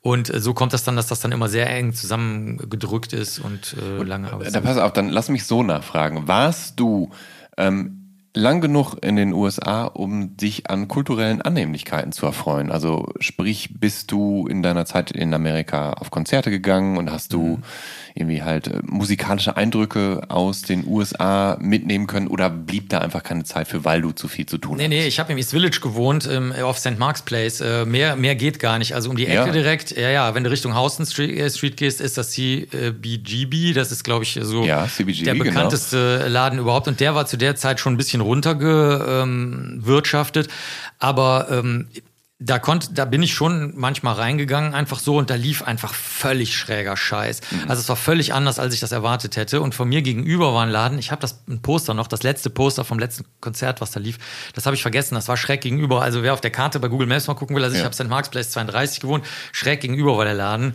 Und ähm, da waren nur Tätowierstudios, Piercingstudios genau, genau. und so. Plattenläden sind in der Straße, dann gibt's äh, da dieses alte äh, Backsteingebäude, was auch auf dem Cover von äh, Led Zeppelins Physical Graffiti drauf ist. Aber so. die, die Plattenläden waren schon ja. nicht mehr, die waren schon ersetzt ja. durch Videoläden. Ah, okay. äh, das waren dann schon Videoläden, wo du dann ähm, Laserdiscs äh, ja. und sowas. Also ich bin da schon äh, viel rumgehangen, aber mhm. es, äh, was ich da kulturell gelernt habe, war, dass du da wirklich was ganz anderes bekommen hast als das, was du äh, erwartest. Eine Freundin von mir, die zweite Frau, die sich die Zunge hat jemals spalten lassen, mhm. ähm, die Essie, äh, die zum Beispiel, die war auch Nacht, äh, wie soll man das sagen, Türsteherin, Türsteherin, ja. auch in einem äh, sehr bekannten Club äh, und mit den Vampiren aus der Vampirsubkultur. Da gab es noch den Mothers Club, der ist heute auch in so einem ultra gentrifizierten Gebiet, dem alten Schlachthausgebiet, ja. dem Meatpacking District. Da bin ich schon immer irgendwo reingestolpert. Aber ich muss sagen, die Musik, die da lief, war grundsätzlich Musik, die ich nicht kannte. Das muss man jetzt mal echt so sagen. Mhm. Das ist natürlich gut. Ja. Das heißt, äh, das war eben gerade nicht die Punkmusik, die du jetzt erwartet hättest, oder die Rockmusik, sondern das war was völlig anderes mhm. und auch teilweise in, in total anderem kulturellen Zusammenhang. Also zum Beispiel saßen dann Leute da und haben dir irgendwelche Flyer in die Hand gedrückt und haben dir was erzählt über so kulturelle Konzepte, die erst zehn Jahre später in Europa angekommen sind. Ähm, da, da, wie hängt Musik mit Wanderlust zusammen und sowas? Und so, äh, wovon reden die jetzt gerade? Also du hast nichts verstanden oder ich zumindest nicht. Ich kannte aber auch niemanden, der mir irgendwas hätte erklären können. Ich bin ja immer allein unterwegs gewesen. Ne? Mhm. Und ähm, die äh, Konzerte habe ich gesehen, Nick Cave and the Bad Seeds, das war sehr eindrucksvoll ähm, da lief, da war nämlich vorher, ich weiß, ich, beziehungsweise ich könnte es nachgucken, wer das war. Da war so einer, der macht auf so, so Schrott, äh, scheinbarem Schrott, baut er sich Instrumente zusammen. Mhm. Und da hatte ich so einen richtigen Moment, so für einen kurzen Moment, äh, ohne jede Substanz, ne, wohlgemerkt, also auch kein Alkohol, nichts, ne. Mhm. Ähm, da stand ich da und habe gedacht, das ist jetzt Gott, ne? Also das, das ist jetzt echt irre. Vor dem, das war vor dem Konzert. Die haben den früher ab und zu mal auftreten lassen. Mhm. Es könnte Warren Ellis gewesen sein, mit dem Nick Cave jetzt auch unterwegs ist. Ich könnte aber mal nachgucken, vielleicht war es auch jemand anders. Mhm. Und ähm, das war schon, äh, das war schon abgefahren. Also da äh, Neubauten und äh, Nick Cave zu sehen. Moment, jetzt habe ich es verwechselt. Entschuldigung. Nee, nee, der, der war von den Neubauten. Das, das kann nicht Warren Ellis gewesen sein. Nee, das war jemand anders, der auch einen grauen Bart hatte. Der hat vor den, ähm, also ich habe beide Alexander gesehen. Hacke vielleicht, ich weiß nee, nicht. Nee, nee, ist der nee, Bart grau? Nee. nee, nee, nee, das war nicht einer von den Neubauten selber, das war so. jemand anders. Ich habe es aber extra am Handy abgespeichert, weil ich mir ja. eines Tages nochmal was angucken wollte von dem. Äh, die habe ich beide gesehen und das war, das war der, das war der Burner. Mhm. Ne?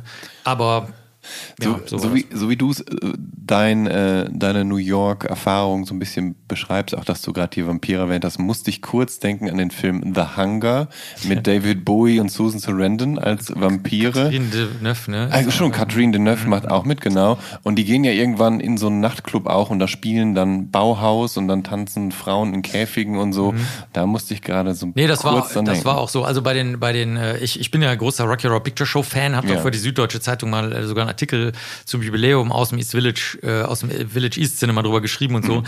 Und ähm, da war das tatsächlich so, dass zum Beispiel beim so und so vielten Jubiläum, da war irgendein Jubiläum, das waren auch alles relativ brave Kinder, so Filmnerds, die konnten jede Silbe, ich, also wirklich, ich mhm. schwöre, ich habe es ja. dutzende Male gesehen, ja. jede Handbewegung, jede Fingerbewegung mit dem Rücken zur Leinwand konnten die mitspielen. Äh, haben sie auch gemacht. Ja. Also wirklich jede Bewegung, also auch kleinste Körperbewegungen, die du im Film gar nicht so wahrgenommen hast im ersten Moment, erst beim zehnten Mal gesehen hast. Ja. Total abgefahren. Und da war es zum Beispiel so, die sind dann auch ähm, zum Beispiel mal in The Vault hinterher gefahren. Also ich, ich habe mich dann so ganz vorsichtig, ich, hab, ich war der German Photographer für die, mhm. weil ich auch mit einer Analogkamera habe ich für die noch Fotos gemacht. Mhm. Die sind auch im Netz und äh, kann man leicht googeln. Und äh, die sind auch sensationell. Bis heute liebe ich die die kleine Fotoserie. Und die haben dann gesagt ja wir gehen nachher noch ins The Vault. Da darfst du aber wahrscheinlich nicht fotografieren. Und dann habe ich gesagt ja okay ähm, kann ich da jetzt mitfahren? Dann sagen die nee wir fahren alle einzeln hin. Äh, mich fährt mein Papa. Ähm, ich fahre mit der Bahn dahin und so. Und ich so was? Und das war halt der, einer der härtesten SM Clubs den du dir überhaupt nur vorstellen kannst. Also da konntest du auf, auf der Toilette waren halt ja Menschen, nicht wahr, die ja. du dann als Toilette benutzen konntest und ähm, du konntest ja. ja. Peitschen ausleihen und so und das, das war wirklich genau wie ein Film oder wie ein Blade, ja. wo es dann so eine Blutdusche gibt oder so. Ähm, das das gab es ja jetzt nicht, aber, ähm, aber von der Stimme, da läuft, ja so Techno, da läuft ja auch so Techno-Musik dann da. Also so, das war schon wirklich so. Also das war wirklich so. Also da, da, ich glaube, ehrlich gesagt, glaube ich eher, es gab erst die Clubs und mhm. dann die filmischen Umsetzungen mhm. davon. Ich, das kann man aber nicht wissen, weil bei The Hunger ist das so, dieses Ank, was sie haben, diesen Umhänger, wo so eine Klinge drin ist zum äh, Blut ziehen, äh, Drawing Blood, äh, Blut lassen, mhm. das, äh, das ist aus dem Film abgeguckt. Also du kriegst ja. nicht immer genau raus, äh, was zuerst gab, die Party ja. oder den ja. Film. Das weiß man immer nicht so ganz genau. ähm, Du hattest mir ja vorab ein paar Bands genannt, die dir anscheinend viel bedeutet haben. Ich würde ganz gern mit einer weiteren äh, an dieser Stelle weitermachen. Ich wusste nicht, wo ich sie zeitlich genau einordnen sollte. Und das ist eine Band, über die in diesem Podcast schon häufiger geredet wurde. Also sowohl mit Milan Peschel als auch mit Charlie Hübner und Tom Schilling. Ähm, die sind alle große Fans von Rammstein und du reißt dich da ein. Also weißt du noch, wann du die Band für dich entdeckt hast und was so den Reiz von Rammstein für dich ausmacht? Also es ging sehr schnell, weil meine Schwester, die ich gerade eben erst auch auf dem Festival, auf dem Gothic Festival in Köln getroffen habe, mhm. ähm, die hat mir das einfach auf Kassette geschickt. Ähm, mehr oder weniger kommentarlos. Also so, das, das gefällt dir schönen Tag noch. Also die wohnt in Bayern, ne? Ja. die wohnt auch immer noch in Bayern. Ja. Und dann kam das mit der Post und äh, dann habe ich mir das angehört und habe das dann damals ähm, hatten wir so ein Ruder, Schülerrudern. Und ähm, dann, das weiß ich noch, da habe ich das dann beim, beim, auf dem Kassettenrekorder oder sowas mit Batterien, habe ich das dann den anderen vorgespielt und die, die fanden das total, also richtig abwegig. Und ich habe ja mhm. vorhin geschildert, bei uns gab es keine Ausgrenzung, Mobbing, mhm. Kommentare wegen Kleidung oder so. Das mhm. gab es überhaupt nicht. Oder wegen sportlichen Leistungen oder irgend sowas gab es nicht. Aber das war der einzige Moment, glaube ich, in meiner gesamten ähm, in meinem gesamten Dasein mit meinen Mitschülern und Mitschülerinnen, wo ich wirklich gemerkt habe, okay, das äh, sollten wir jetzt mal lieber bleiben lassen, das Thema. Also aber, das war sehr, das war die erste Platte. Aber ne? wenn ich jetzt kleinlich bin, die erste Platte kam ja Anfang der 90er, da müsstest du doch, also da warst du doch das, über 20. Ja, ja, das waren aber meine Mitschüler noch. Also das Rudern, ja. das kam, das kam aus dem Schülerrudern, ja. der Ruderverein, und das waren immer noch die damaligen Mitschüler. Okay. Ah, okay, das waren immer noch genau dieselben Leute. Gut. Entschuldigung, dann. Nee, nee, kannst ja, nee, kannst ja, nee, nee, kannst ja nicht wissen. Ja. Ähm, und wir haben die, also das, das galt für uns auch noch als Schülerruder. Also wir haben uns auch noch benommen wie Schüler sozusagen. okay, ne? Also okay, wir haben dann da als erstes eine Flasche Wein entkorkt, was heute unvorstellbar wäre, auf dem mhm. Rhein, ne? dem, dem mhm. super gefährlichen Fluss. Äh, und sind natürlich dann auch untergegangen, äh, früher oder später. Naja, also auf jeden Fall so war das. Und da, ähm, da dachte ich mir so, okay, jetzt musst du da mal ein bisschen Abstand. Also zum Beispiel die, die, die Wanderfahrten, die Ruderwanderfahrten sind auch nur mit Leuten aus der Schule und neuen Schülern haben die stattgefunden. Mhm. Das ist der Zusammenhang zu der Schule. Und ähm, pff, mir, mir war das halt egal, weil ähm, das war ja schon immer so, jeder konnte seinen Kram machen. Da habe ich gedacht, okay, wenn es den anderen nicht gefällt, ist es ja kein Problem. Mhm. Denen gefallen halt andere Sachen. Und ja. ähm, ich bin dann schon relativ früh auf nicht die ganz kleinen Konzerte, natürlich logischerweise, die sie irgendwo in Gera oder so gemacht haben, das ist ja klar, mhm. da war ich natürlich logischerweise nicht, als sie noch äh, sehr jung waren als Band, aber ähm, als sie dann angefangen haben im Velodrom in Berlin oder so, das ist jetzt aus heutiger Sicht klein, jetzt wo sie Stadionrocker sind, mhm. nicht wahr? Aber da äh, war ich dann schon da und äh, bin da hingefahren und habe mir das angucken, stand dann in der schwitzenden Menge. Das hat mir einfach gefallen. Ich kannte auch sonst keinen, dem es gefallen hat, außer meiner Schwester. Also. Relativ konträr, muss ich ja sagen, ist äh, deine Vorliebe für die Briten Pulp. Also so mhm. der elegante, geschmackvolle Dandy Jarvis Cocker und seine Band, die stellen ja so ungefähr das komplette Gegenteil von Das wusste ich nicht. Da. Das wusste ich nicht. Ich habe, ähm, als ich äh, Pulp gehört habe, also die sagen wir mal die zweieinhalb bis drei Platten, die die die da zu mhm. meinem Kern-Dings ja. da gehören, ähm, die äh, da kannte ich nur die Musik. Also ja. ich hatte da zum Beispiel in New York, als ich da gewohnt habe, habe ich mit, mit Klettband, das war so eine dreckige Kellerwohnung, die vorher ein Junkie bewohnt hatte. Da war fast nichts drin, außer einem Tisch, Stuhl, Kühlschrank und so. Und da habe ich mit so Kletttape mir so einen CD-Player an die Wand geklebt. Und das war halt eine der, die, zwei von den CDs waren äh, welche, die ich hatte, die also immer liefen dann die ganze Zeit. Und ähm, da ich kannte die Optik nicht davon. Also das Video von Common People habe ich, glaube ich, auch erst später gesehen. Und vielleicht, wenn ich es gesehen, ich glaube aber nicht, dass ich da kannte. Selbst wenn ich es gekannt hätte, hätte ich eher gedacht, ach so, das soll so eine Art Retro-Witz sein. Mhm. Also so, so, ein britischer Retro-Scherz. Also mhm. ich wäre gar nicht auf die Idee gekommen, dass da vielleicht eine Prise Ernst, Style, Ernst dahinter stecken könnte. Ähm, und den Rest kannte ich nicht. Ich wusste nicht, wie Jarvis Cocker aussieht. Äh, ich hatte keine Interviews mit dem jemals gelesen. Also damals in New York habe ich so ähm, wenn ich mal Interviews gelesen habe von Stars, dann war das damals Madonna oder so, die sehr, sehr gute Interviews gegeben hat damals noch oder solche Leute, die dann damals noch gedruckt in Zeitschriften waren. Aber ähm, ich hatte überhaupt keine Ahnung von Britpop. Null. Mhm. Also das wusste ich überhaupt nicht. Ich wusste auch nicht, wie die angezogen ja, sind oder ja, sonst irgendwas. Marc, an dieser Stelle würde ich dir ganz gerne noch eine weitere Frage stellen, weil du bist ja, was Psychologie angeht, alles andere als unbeleckt. Kannst du mir bitte erklären, warum das Fansein für den Menschen häufig so wichtig ist oder es sich so, so wichtig anfühlt, warum man sich im Zweifel sogar etwas ja, darauf einbildet, Fan einer bestimmten Band zu sein. Und warum wollen manche Menschen sich mit ihrem Geschmack einerseits mutwillig abgrenzen, wenn sie auf einem Konzert dann doch so dieses Gemeinschaftsgefühl suchen? Und warum halten wir oft den eigenen Geschmack für den einzig wahren, für das Maß aller Dinge? Warum ist Musik so, so unschlagbar wichtig als Distinktionsmittel? Ich weiß, das ist jetzt viel. Nee, kann man ja, aber, ja. Kleine Schlaglichter ja. Äh, setzen. Also das eine ist natürlich Gruppenzugehörigkeit, ist für Menschen aus, aus Gründen der ähm, Entstehungsgeschichte von Lebewesen wichtig, also oder nennen wir es mal tierischen Lebewesen wichtig, ähm, weil, weil früher die Gruppe dich halt mit, mit Schutz und Nahrung mhm. und, und Fortpflanzungs Krimskrams und sowas versorgt hat. Ähm, und außerhalb der Gruppe konntest du das nicht haben. Deswegen war ja Verstoßen auch noch äh, oder ist ja eigentlich durch Mobbing und so weiter gibt es das ja heute eigentlich auch noch. Also Verstoßen ist ja immer noch eine sehr schwere, belastende Strafe oder, oder Belastung einfach für Leute. Ja. Und umgekehrt, äh, das, das Gegenteil davon ist, du möchtest zu einer Gruppe dazugehören und dazu äh, gehören dann bestimmte Merkmale. Und die gehen halt einher mit bestimmten Vor- und Nachteilen und sonstigen Einstellungen, politischen, religiösen oder sonstigen. Und das ist, äh, glaube ich, das hast du schon bei Tieren, also mhm. die Menschen sind auch Tiere natürlich, aber ich meine jetzt bei, bei nichtmenschlichen Tieren, dass die sich dann halt gegebenenfalls in verschiedenen Arten von Gruppen zusammenfinden, von eher diesen staatenbildenden Insekten mhm. über dann halt manche Vögel, die dann lieber allein sind oder nicht allein sind, manche Spatzen, die dann lieber in Gruppen leben. Also das ist so eine biologische Notwendigkeit als Umgebungsanpassung. Also meinetwegen, du hast begrenzte Nahrungs-, Wasser-, Fortpflanzungs-, Wohn- äh, und Schutzressourcen und die kannst du dir dann als Gruppe möglicherweise behaglich in Arbeitsteilung einrichten. Mhm. Das ist eine biologische Sache. Mhm. Und das ist dann, die Musik ist dann eine der vielen Möglichkeiten. Ich finde es eigentlich interessanter, dass ich genügend Leute kenne, die eben gerade sich über die Musik überhaupt nicht abgrenzen. Zum Beispiel alle Menschen, die ich kenne. Mhm. Also die Bianca, von der wir vorhin gesprochen haben, Stücker beispielsweise oder ich, um jetzt mal nicht zu, das zu weit auszudehnen, aber auch sehr viele von den Menschen, die im musikalischen Bereich angeblich für eine ganz bestimmte Musikrichtung stehen, beispielsweise für ganz äh, starke, gruftige Sachen, das vorhin. Bauhaus genannt beispielsweise, ähm, wenn du mit den Musikern redest oder bei denen auf einer Silvesterparty gerade äh, abfeierst, stellst du fest, dass die ähm, dass die sich überhaupt nicht dieser Gruppe äh, zugehörig äh, empfinden. Also beispielsweise hast du einen sehr starken Überschlag im Gothic-Bereich zwischen der ganz harten Elektromusik äh, und ähm, dem, was als ähm, poppigste Popmusik, zum Beispiel von Blutengel, die gelten so als, als die, äh, die also schreibt die, schreibt die Presse immer abwertend zu Dieter Bohlen, der, der, der Gothic-Musik, ja. äh, was aber nicht schlimm ist, weil der Chris, der Sänger, lacht da selber drüber, äh, von Blutengel.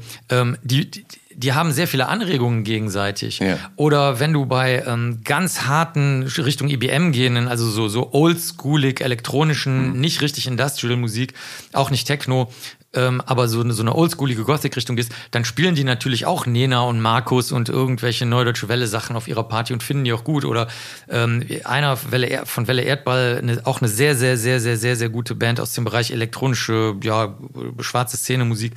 Ähm, auch nicht besonders finster, zumindest nicht depressiv finster, auf eine andere Art schon. Mhm. Ähm, der legt dann auch auf einer Party auch mal äh, 80er Stimmungsmusik aus dem Pop-Bereich auf und wenn die dann keinem gefällt, lässt das auch wieder sein. Mhm. Der Honey. Also ähm, ich muss sagen, ich kenne eher das Gegenteil. Menschen, die sich gerade nicht durch die, Szene, durch die Musikszene abgrenzen wollen, sondern sich in einer Szene wohlfühlen, mhm. aber auch in einer anderen Szene wohlfühlen und auch in einer dritten Szene wohlfühlen. Zum Beispiel diese Swing-Leute, von denen ich am Anfang geredet habe, das sind eigentlich nur sehr alte, weiße, grauhaarige bis gar nicht haarige Männer. Mhm.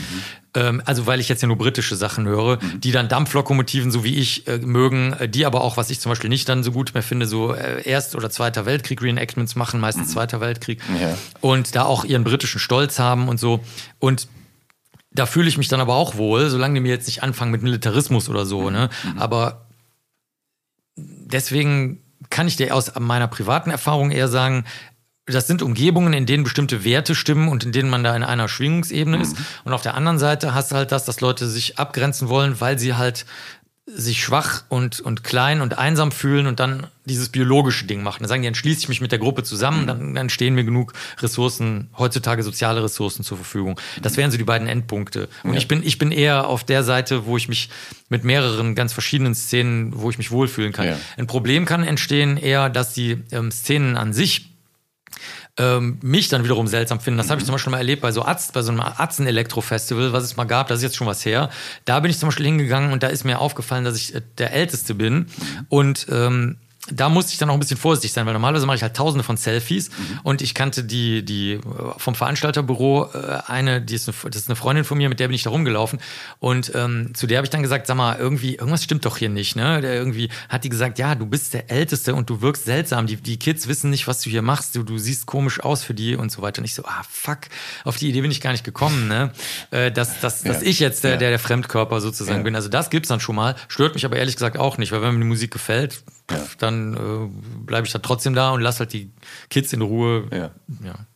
Ähm, Stichwort Militarismus, was du gerade genannt hast, und äh, militärische Reenactments und so. Ähm, es ist so, was ich manchmal sehr irritierend an der schwarzen Szene finde, ist ihr Hang zur Grauzone. Also zumindest was so manche Namen von Bands und Künstlern und Künstlerinnen angeht. Also ohne jetzt irgendjemand anprangern oder in irgendeine Ecke stellen zu wollen, gehen bei mir aber direkt alle Alarmsignale an, wenn ich Namen wie ja, Patenbrigade Wolf oder Feindflug und so vernehme. Und mit beiden hast du ja schon zusammengearbeitet, beziehungsweise einen, einen Song remixen lassen.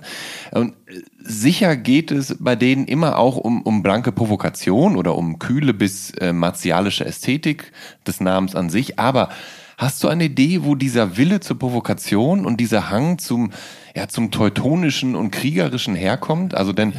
schon in den 90ern, da, da wurde ja eine Annäherung der schwarzen Szene mit der neuen Rechten diskutiert. Und, mhm. und solche Bandnamen, die gießen da ja leider nur Öl ins Feuer, habe ich den Eindruck. Äh, also die Patenbrigade ganz bestimmt nicht. Also diese, das, das ist ja eine spielerische Auseinandersetzung mit ähm, dieser Gewohnheit in der DDR, dass die Schüler und Schülerinnen mhm. eine, eine Arbeitergruppe ja. in einer Fabrik äh, hatten, die dann die Patenbrigade war. Also das ist alles andere als martialisch. Okay. Das ist eher. Ja, weil da noch so der, der, der Wolf dran hängt und nee, dann, der dann heißt so. Der, das ist der Nachname. Das ist der, die, der, so einfach ist es entkräftet, ja. Der, das muss ja, man erklären. Ja, Achso, die Patenbrigaden waren benannt nach dem volkseigenen Betrieb beispielsweise. Also das konnte dann, äh, oder ma manchmal, das, das, kommt immer drauf an, aber die Patenbrigade hatte halt irgendeinen Namen, sagen mhm. wir mal. Und der Name, der war aber jetzt nicht frei gewählt. Also mhm. das, du konntest jetzt nicht äh, der Buschwindröschen nennen, Patenbrigade Buschwindröschen, sondern das, äh, das hatte dann irgendeinen Namensbezug ja. zu etwas, was da jetzt wünschenswert war. Und äh, der, der äh, Tonfrickler äh, ist der Sven Wolf. Ja. Also deswegen heißt das, das ist der Witz. Also das ist die Patenbrigade Wolf. Also sozusagen alle Fans sind dann die Patenbrigade Schüler und Schülerinnen, wenn man so will,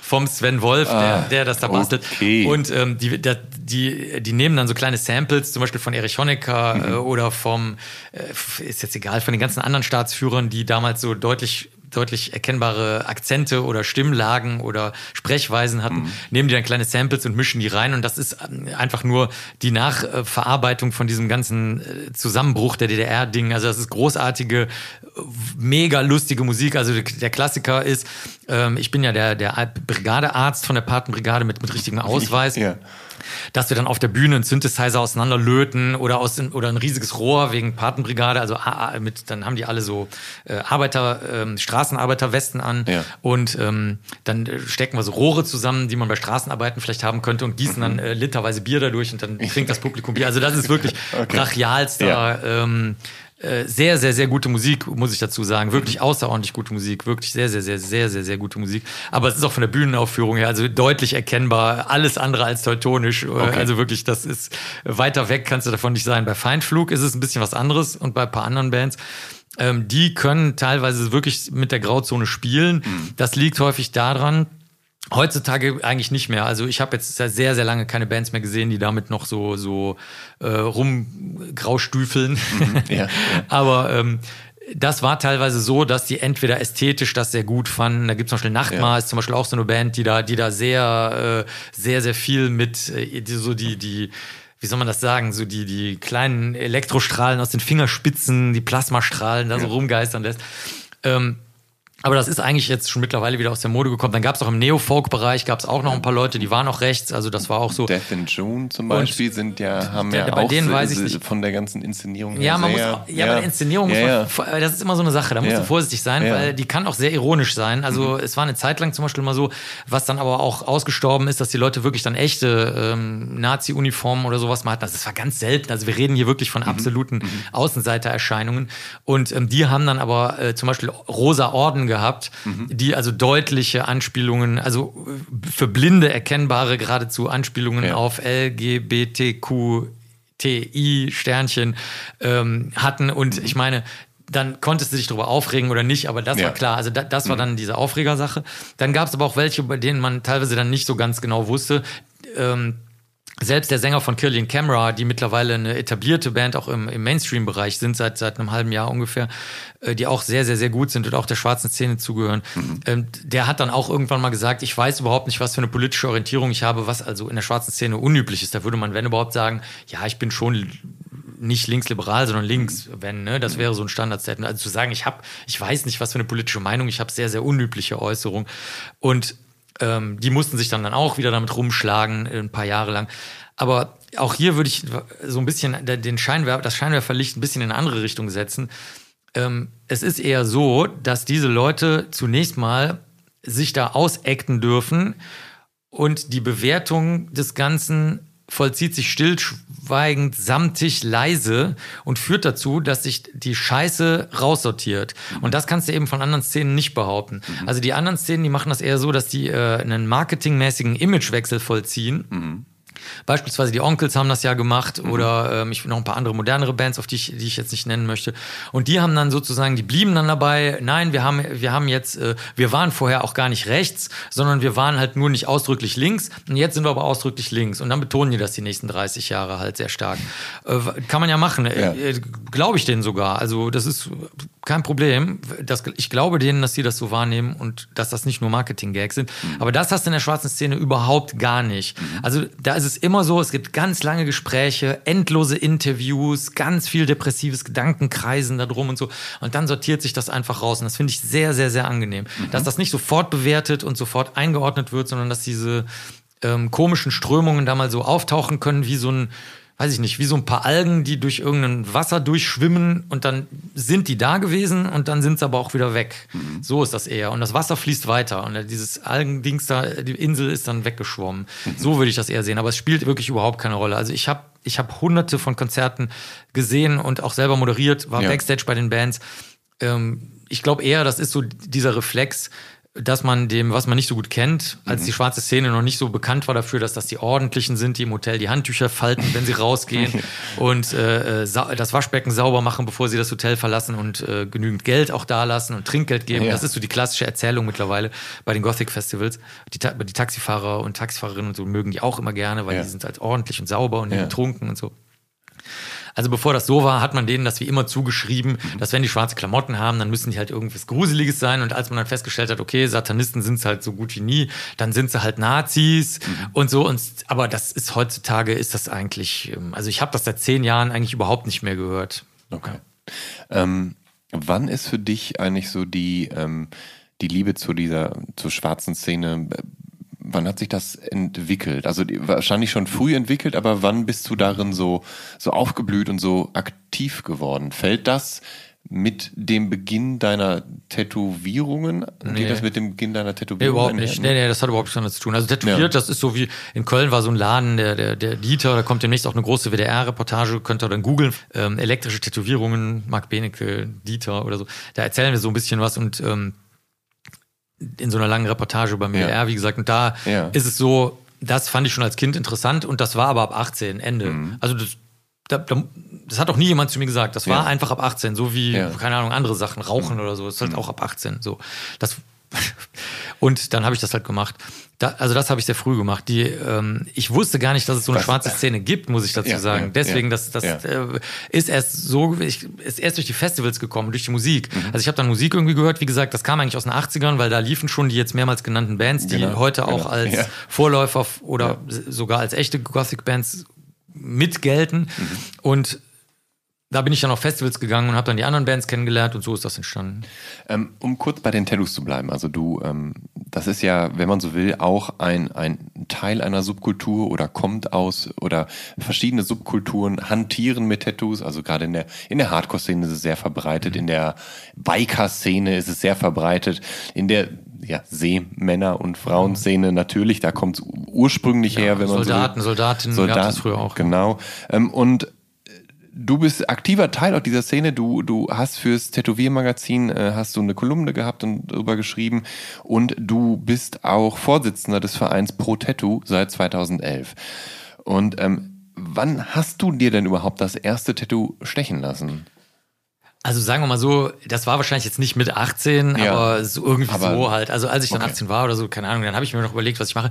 Du musst dir auch vorstellen, das war für die, also Tätowieren, das war damals schon noch so, da, war, da waren tatsächlich in den Studios, war, damals gab es noch gar nicht diese Künstler und Künstlerinnen, die das heute machen, mhm. sondern zum Beispiel die Anke, ähm, die mit dem Dieter zusammen elektrische Tätowierungen in Köln hat, die ist eher so die Künstlerin, der Dieter ist eher so der reine Tätowierer. Mhm. Und da war das auch so, da hast du dir Tattoos noch von der Wand runtergesucht. Also ja. da gab es halt meinetwegen teilweise auch viele Motive, also bei Herbert Hoffmann auf der Reeperbahn oder bei ähm, beim äh, Dieter und so, da waren, das waren schon wahrscheinlich sogar hunderte Tätowiermotive, aber mehr gab es auch nicht. Und dann habe ich mir zum Beispiel aus dem Biologie-Bestimmungsbuch eine Echse rausgesucht, bin dann hin und das äh, weiß ich noch, das fanden die zu, also die waren dann sehr freundlich und so und haben dann gesagt, na ja, und ich hatte ja auch keine Tattoos und ich sah auch nicht so aus, als ob ich irgendwie damit was zu tun habe.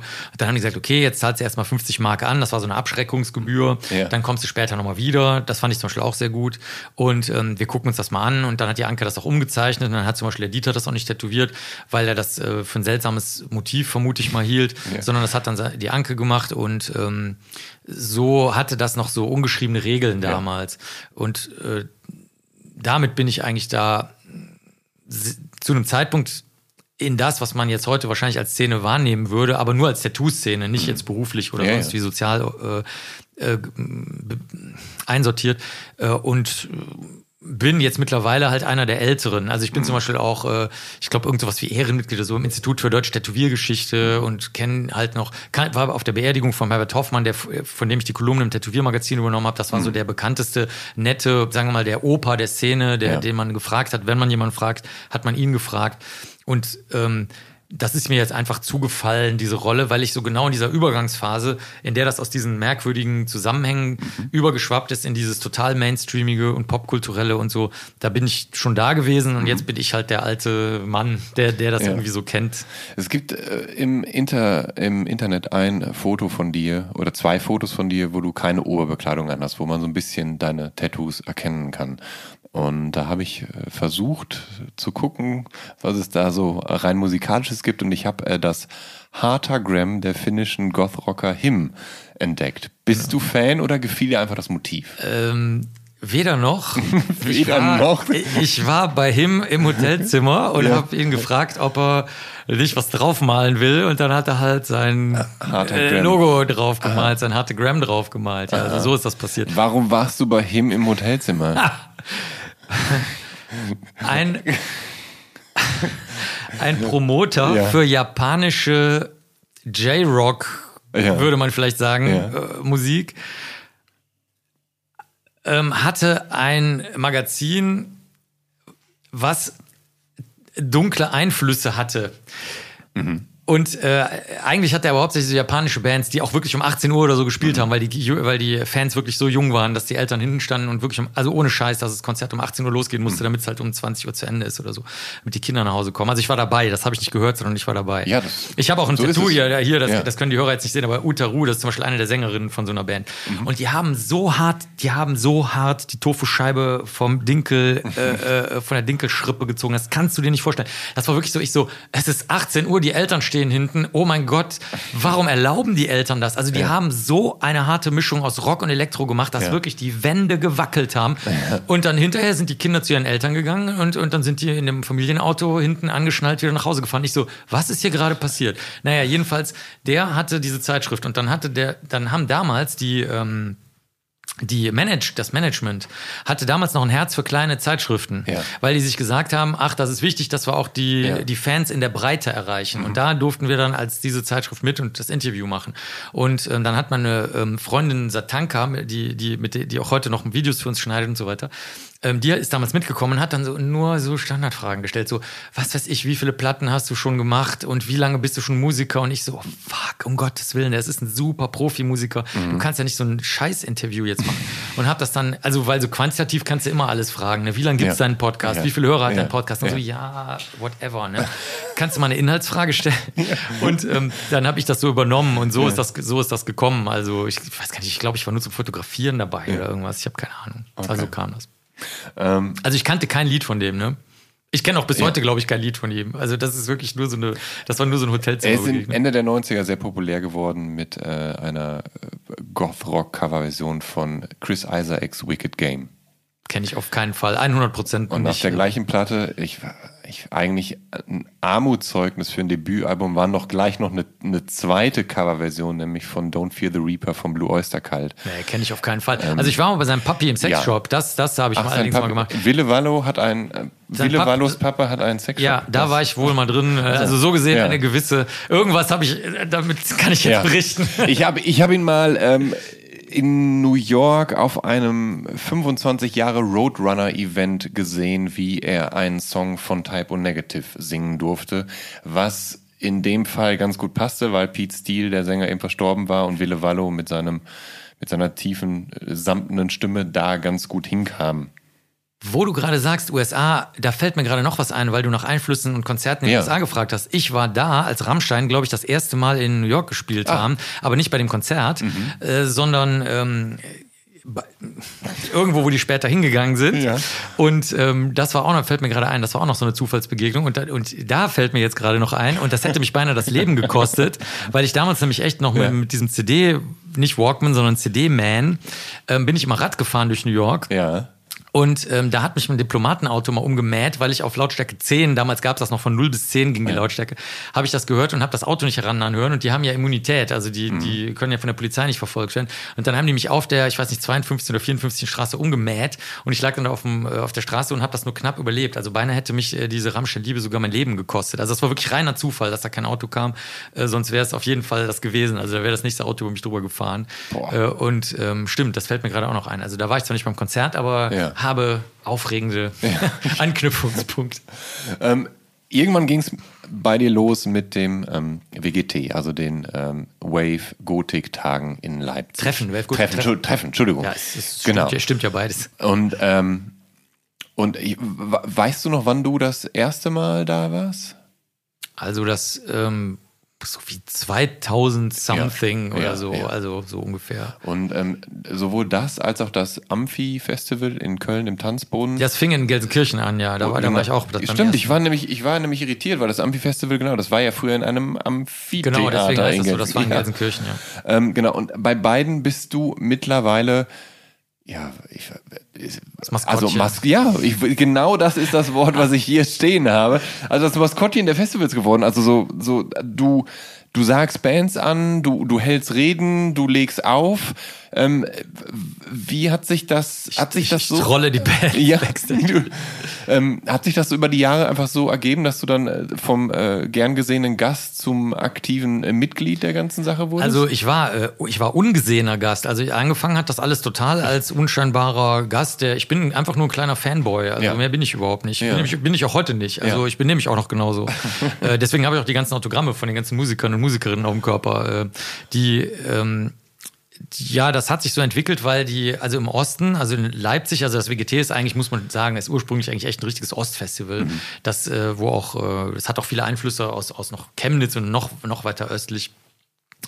Ähm, da äh, weiß ich nicht, irgendwie da stimmte die Chemie einfach und ähm, ich bin halt auch, ich habe halt keine Anforderungen. Bei mir muss nur die Technik stehen und der Rest funktioniert dann. Ja. Und viele Musiker und Musikerinnen interessieren sich natürlich für dieses kriminalbiologische Thema. Und so ist das ganz langsam und vorsichtig so, äh, hat sich das äh, verwoben. Und beim Amphi-Festival kam es daher, dass ähm, da war ich auch anfangs nur der ungesehene Gast, denn, wo gar keiner wusste, dass ich da war. Und dann haben die, ich glaube, wir haben dann mal aufgelegt oder so, meine Mit-DJ, die, die Schwarze Witwe damals noch und so. Und dann hatte die aber wiederum Kontakt auch ein bisschen zu Musikern. Und so kam das dann, dass man so durchs Backstage mal durchgewunken hat. Also da bin ich noch gar nicht Backstage gegangen. Und ähm, so erinnerten sich die Musiker dann wiederum, hey, Moment mal, den kennen wir doch schon seit zehn Jahren. Äh, der, der kann jetzt ruhig mal durchkommen. Oder wir haben eben diese, ich habe mit manchen von den Bands dann was aufgenommen, mit der Patenbrigade oder mit anderen. Ja. Ähm, zum Beispiel Baustellenunfälle haben wir eine ganze Platte gemacht mit der Patenbrigade Wolf und, äh, und sowas. Und so ist, war das dann so ein Ping-Pong-Spiel. Also ich, Ja. es ist irgendwie echt, es ist einfach, ich will das jetzt gar nicht so als, als fett, fetten Begriff jetzt hier in den Raum stellen, aber es ist so ein gegenseitiger Respekt. Also ich respektiere wirklich sehr, sehr stark die Organisatoren, Organisatorinnen, die Techniker, Technikerinnen, die Musiker, Musikerinnen, das Management. Also wirklich alle. Ich, ich kenne auch die alle auf allen Ebenen und respektiere die alle und bin nicht der Meinung, dass irgendeiner mehr zu dem Festival beiträgt als der andere oder so. Und Manche von den Musikern mögen mich auch und ma- manche von den Organisatoren und Managern und, und so ist das einfach, das ist so zusammengeflossen.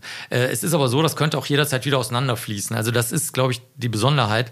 Wenn die jetzt sagen würden, nee, Marc, das wollen wir jetzt aber nicht mehr, weil das jetzt nicht mehr zum Festival passt, dann würde ich immer noch genauso hingehen. Es würde für mich, sich für mich gar nichts mehr ändern, dann wäre ich halt wieder der unsichtbare Fan.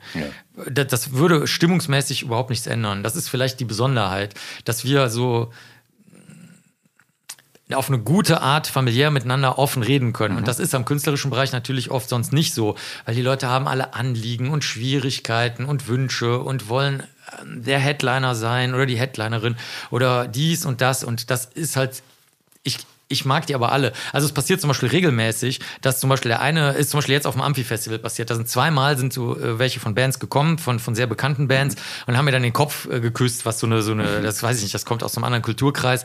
Das haben aber auch manche von den deutschen Bands jetzt halt übernommen oder von den englischen und britischen und äh, amerikanischen so. Und dann sind die halt angekommen und dann war, ist wieder einer von einer anderen Band, der das total befremdlich fand und der, mit dem ich aber gerade geredet hatte und der hat dann gesagt so, was ist denn jetzt los? Und dann ist er so weggegangen. Also das fand er dann zum Beispiel komisch und das, ich bin halt der Einzige, glaube ich, mit dem diejenigen, die freundlich gestimmt sind und die nicht komplett durchgeknallt sind, der die alle miteinander in Verbindung bringen kann. Also ich kann dann wiederum zu dem gehen, der das jetzt gerade komisch fand und kann mit dem dann weiterreden. Und sonst ist das so, manchmal zerzanken die sich oder manchmal machen die große Projekte zusammen, dann geht was schief und dann reden die nie wieder miteinander. Also da sind so ganz große Gefühle auf dem Spiel und bei mir halt nicht. Ich, ich, ich bin einfach ein Fanboy, das wissen die auch und nicht mehr und nicht weniger. Ja. Ich will nix. Ich krieg nix, sondern ich, ich freue mich einfach nur, wenn alle Ja. miteinander, so wie in der Schule das schon war, wie ich das geschildert habe, einfach alle miteinander viel Queraustausch haben und Ja. das war es auch schon. Ähm, für mich sind Da ja, zum, Beispiel- ja, war ja. zum Beispiel auf der Premiere von Ja. Zeit, von der neuen Rammstein-Platte, hast du das sehr gut gesehen. Da war zum Beispiel der Glöckler da, Ja. über den sich die Band ja eigentlich lustig macht, in, Ja. in einem Zickzack-Lied. Ja. Und ähm, da war der Glöckler da, ähm, da war Knorkator da, da war äh, die Band selber da, da waren äh, welche von den Ärzten da und dann ich glaube, ich war einer der wenigen, die dann so mit zu allen mal gehen konnten und dann sagen so, ah, hallo, mhm. hm, hm, hm, hallo, hm, hallo. Hm. Dann kann man sich so ein bisschen unterhalten, ein bisschen länger, aber eben auch mit den Leuten aus dem Management oder wie ich schon sagte, mit den Technikern, Technikerinnen, ja. mit, mit Freunden aus dem weiteren Umfeld. Also das, das ist, da steckt überhaupt nichts Größeres dahinter. Mhm. Sondern ich bin einfach nur so der, der, glaube ich, der harmlose, nette, der aber nicht, der aber niemals Drama macht. Während, so, das ja. war's, glaube ich, schon. So schätze ich dich auch ein, tatsächlich. Das ist, äh, ein sehr angenehmer Zug. Ähm, für mich sind ja manche Festivals so meine Jahreshighlights und da besteht dann Wochen bis monatelange Vorfreude und da wird dann das Line-up studiert und dann der bestmögliche Zeitplan entworfen für all das, was ich so sehen will. Wie ist denn das bei dir und deiner Freundin Ines? Also wenn ihr da so, naja, extravagant auch oft angezogen dann da auftretet, plant ihr dann eure Besuche dann minutiös, damit ihr genau wisst, ey, hier auf der Bühne sind um 14 Uhr die und die und dann müssen wir aber um 17 Uhr auf jeden Fall da und da sein? Ja, aber ja, nein, dadurch, dass ich ja sehr oft Ansager bin und auch mhm. vorher die Bands fragen muss, ob sie überhaupt angesagt werden wollen ja. und wenn sie angesagt werden wollen, ob sie was Bestimmtes ja. wollen oder was Bestimmtes nicht wollen, das musst du schon jedes Mal neu absprechen, ja. auch wenn du befreundet bist mit den Bands. Also zum Beispiel äh, VNV Nation ist ein gutes Beispiel, mit dem bin ich eigentlich befreundet. Der hat gerade 30-jähriges Bestehen gehabt in dem Amphitheater, wo das Amphi-Festival angefangen hat, mhm. gestern oder vorgestern.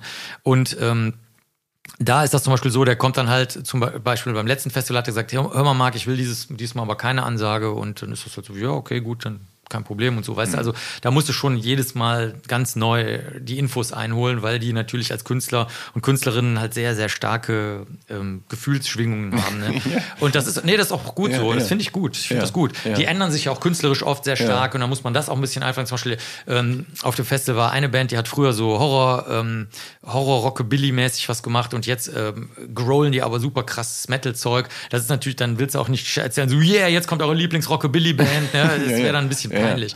Also da muss man schon mhm. äh, so machen. Und deswegen ist es auf die Art minutiös geplant, dass ich einen Plan von den Veranstaltern kriege. Zum Beispiel beim Amphi kriege ich zwei Tage vorher äh, die, die, Orte, wo ich dann sein soll. Mhm. Ähm, beim WGT ist es so, da ist es ein bisschen offener und freier, außer dass ich da jeden Tag einen Vortrag halte. Das ist natürlich dann, äh, da ist das was anderes. Also da bin ich ja selber, ich bin der, ja. ich bin der Künstler, der am häufigsten auf dem Webgotik-Treffen äh, jemals ja. aufgetreten ist insgesamt. Ja. Wirklich. Kein, also, also von der Anzahl der Veranstaltungen her. Und ähm, da, das kriegen wir mittlerweile aber auch ganz gut organisiert. Wir haben ja ein bisschen Technik, Spezialtechnik dabei, ähm, weil ich ja, äh, wenn ich jetzt auflege, lasse ich auch noch Musik laufen, dann brauche ich auch noch eine bestimmte Soundkarte und dies und das und irgendwelche Adapter, weil ich einen Mac habe und so weiter. Naja. Und das ist aber so, dass wir in Kauf nehmen, dass wir kein Konzert hören werden. Also ja. das ist immer so. Ja. Also die Ines fängt dann schon zwei Wochen mal an und sucht so irgendwelche Bands raus. Und dann sage ich halt jedes Mal, das geht ja auch super auf den Wecker, jedes Mal sage ich dann, Ines, pass auf, du, du kannst da hingehen, es ist aber sehr wahrscheinlich, dass ich nicht mitgehen kann. Oder mhm. dass wir nur vorne im Graben sitzen, ja. wo manchmal die Akustik schlecht ist. Die, mittlerweile ja. ist das nicht mehr so schlimm, ja. aber früher war die Akustik extrem schlecht im Graben. Und ähm, es kann auch passieren, dass man im Graben nicht sitzen darf, weil wenn zum Beispiel, jetzt ist es ja sehr heiß geworden ja. in den letzten Jahren, das kippen viele Leute um, dann kannst du auch nicht im Graben sitzen, weil man dann sehr, sehr schnell die Leute rausziehen muss, äh, falls die glühende Sonne darunter prallt. Oder sind FotografInnen erstmal Nee, nee, die dürfen nur, so. die dürfen nur zwei, drei Lieder sein. Ja. Das, dann hast du den Graben für dich eigentlich mhm. als Moderator. Ähm, aber, also so ist das halt. Aber ich, also wenn ich eine Antwort geben müsste, wäre die Antwort, ich rechne damit, kein einziges Konzert zu sehen. Ja. Ähm, zum 19. Wave Gothic Treffen im Mai 2010, da hast du mit äh, äh, Sarah, sagt man Sarah Knox oder Sarah Knox? Die meisten sagen Sarah Knox. Sarah ja. Knox. Mit der hast du eine Coverversion von Nick Caves Where the Wild Roses Grow aufgenommen. Und 2016 dann ebenfalls mit ihr äh, Falcos Genie, was ja sogar ziemlich erfolgreich war. 2018 dann zum 27. WGT, da coverst du mit Bianca Stücker Some Velvet Morning von Lee Hazelwood und Nancy Sinatra. Und ähm, ich frage mich, wie es zu dieser nun ja unregelmäßigen Tradition gekommen, dass du mit anderen Sängerinnen im Duett Songs zum WGT coverst. Also das Beste, das Beste ist schon unsere, unsere ähm, Leonard Cohen Tribute-Platte, die ist schon echt geil. Ja. Haben wir auch im KitKat Club hier in Berlin ein sehr geiles Video zugedreht. Das ist ja. leider zensiert auf allen Plattformen, aber auf meiner Seite kann man es sehr leicht googeln. Also braucht ja. man nur eintippen, Leonard Cohen, Mark Benecke. Dann kommt man auf meine Seite und dann steht da der Link zu, zum Video auf unserem Server. Ähm, also das kommt daher, weil die gerne mit mir zusammen was machen. Und weil ich auch Spaß an den Videos habe. Die sind beide auch an den Videos stark interessiert. Ähm, und wir suchen uns dann auch entweder jemanden, der Spaß daran hat, mhm. oder lassen auch teilweise extern jemanden die, die, die, die, Mischung machen, also das Mastering machen, weil das sollte man besser nicht selber machen. Also ich sowieso nicht, weil ich keine Ahnung habe, aber auch die, die ja. jetzt Ahnung haben, sagen lieber, lass es lieber mal extern mastern. Das machen ja. übrigens auch äh, sehr große Bands, machen das auch, dass die externen nochmal mastern lassen. Ja. Und also nur für die, die jetzt nichts damit zu tun haben. Du weißt das natürlich, aber die äh, manche vielleicht nicht. Und so kommt das dann, dass ähm, dass wir dann sagen, okay, pass auf, dann planen wir das jetzt einfach und dann ziehen wir das durch. Und die Songs suchen wir dann nach irgendeinem System aus. Also zum Beispiel bei Lee Hazelwood und Nancy Sinatra, das fand ich äh, ganz lustig, weil ich Lee Hazelwood halt super finde. Aber die Bianca hat dann auch immer, äh, schließt auch sehr viel aus, was ich ganz interessant finde. Zum Beispiel Duette, die ich ganz lustig finde, die aus dem Schlagerbereich kommen, die man aber sehr finster machen könnte. Mhm. Da ist sie da meistens nicht so für zu haben. Äh, Leonard Cohen war meine Idee, äh, Lee Hazelwood war, war ihre Idee. Mhm. Ähm, so, so das sind eigentlich, wie soll man sagen, das sind so sehr freundschaftliche Projekte und wir nehmen dann die Festivals natürlich als Aufhänger, weil dann, dann zum Beispiel dieses Jahr habe ich dann auch gesungen mit ihr zusammen vor einem äh, meiner Auftritte beim BGT mhm. äh, und das ist einfach nur ein Grund, dass wir es machen, weil sonst würden wir es immer aufs nächste Jahr verschleppen und dann wird es halt nie passieren. Also wir setzen uns damit einfach unter Druck. hatte ich denn eigentlich, hatte ich Leonard äh, Cohns Titel äh, des letzten Albums You Wanted Darker dazu animiert, dass du dachtest so, ah, ja, vom, vom, vom Nee, Feeling her passt Nee, nee überhaupt nicht, überhaupt nicht. Also äh, das war so, meine Verbindung zu Leonard Cohen kommt daher, dass ich, als ich in New York war, ähm, gar, haben die SMler, äh, man muss dazu sagen, in New York ist das immer noch so ein bisschen, also einerseits sind die sehr liberal, die Christopher Street, wo der mhm. Christopher Street daherkommt, die ist ja. ja da nicht im East, sondern im West Village, aber das ist mhm. ja, da kannst du zu Fuß hingehen. Ähm, da steht auch heute noch so ein Denkmal und da gibt's auch noch jede Menge von den Clubs und so. Die sind auch teilweise historische Denkmäler, der eine von den Clubs. Den darfst du gar nicht irgendwie umgestalten und so. Also das ist da sehr präsent immer noch, mhm. dieses LGBT-Sternchen-Quer-Ding. Ähm, ähm, und ähm, da war das so, dass die bestimmte Codes so ein bisschen noch benutzt haben, weil das zwar so war, dass, dass die Szene vorhanden war, aber das richtige Outing ist noch nicht passiert. Also schwule Lesben konnten sich so ein bisschen outen, aber mhm. BDSM und so, da wurde es schon gefährlicher. Ja. Äh, und die Immobilienpreise fingen auch an zu steigen. Also diese, die, was man heute hat, dass das eigentlich Zentral-Manhattan total langweilig geworden ist und mhm. du das szenemäßig fast nichts mehr hast, das hat da schon so diese Vorklänge gehabt, aber die Ouvertüre ertönte schon. Mhm. Das heißt, die Leute haben sich so ein bisschen zusammengerissen. Und dann bist du zum Beispiel zum Silberschmied gegangen und ähm, dann haben die, da war zum Beispiel mein Ring kaputt, so, so, ein, so ein Giftring mit so einem Skarabäus drauf, weil der ein Scharnier hatte. Und dann bin ich überall rumgelaufen, alle so, nee, das können wir nicht reparieren, was willst du denn? Und so, nee, also es geht überhaupt nicht. Und dann eine so guckte mich dann so an und sagte so, ah, okay, geh mal zu dem und dem und sag ihm, du kommst vom Lady in the Moon. Und ich so, Lady in the Moon, das hast du doch schon mal gehört, das kommt doch von Leonard Cohen aus dem Master Song.